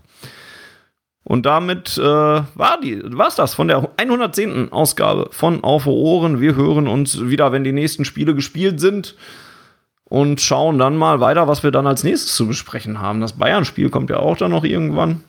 Vielleicht wird der Meisterschaftskampf ja dann doch nochmal spannend. Alles kann, nichts muss beim BVB. Bis dahin, macht's gut und her BVB.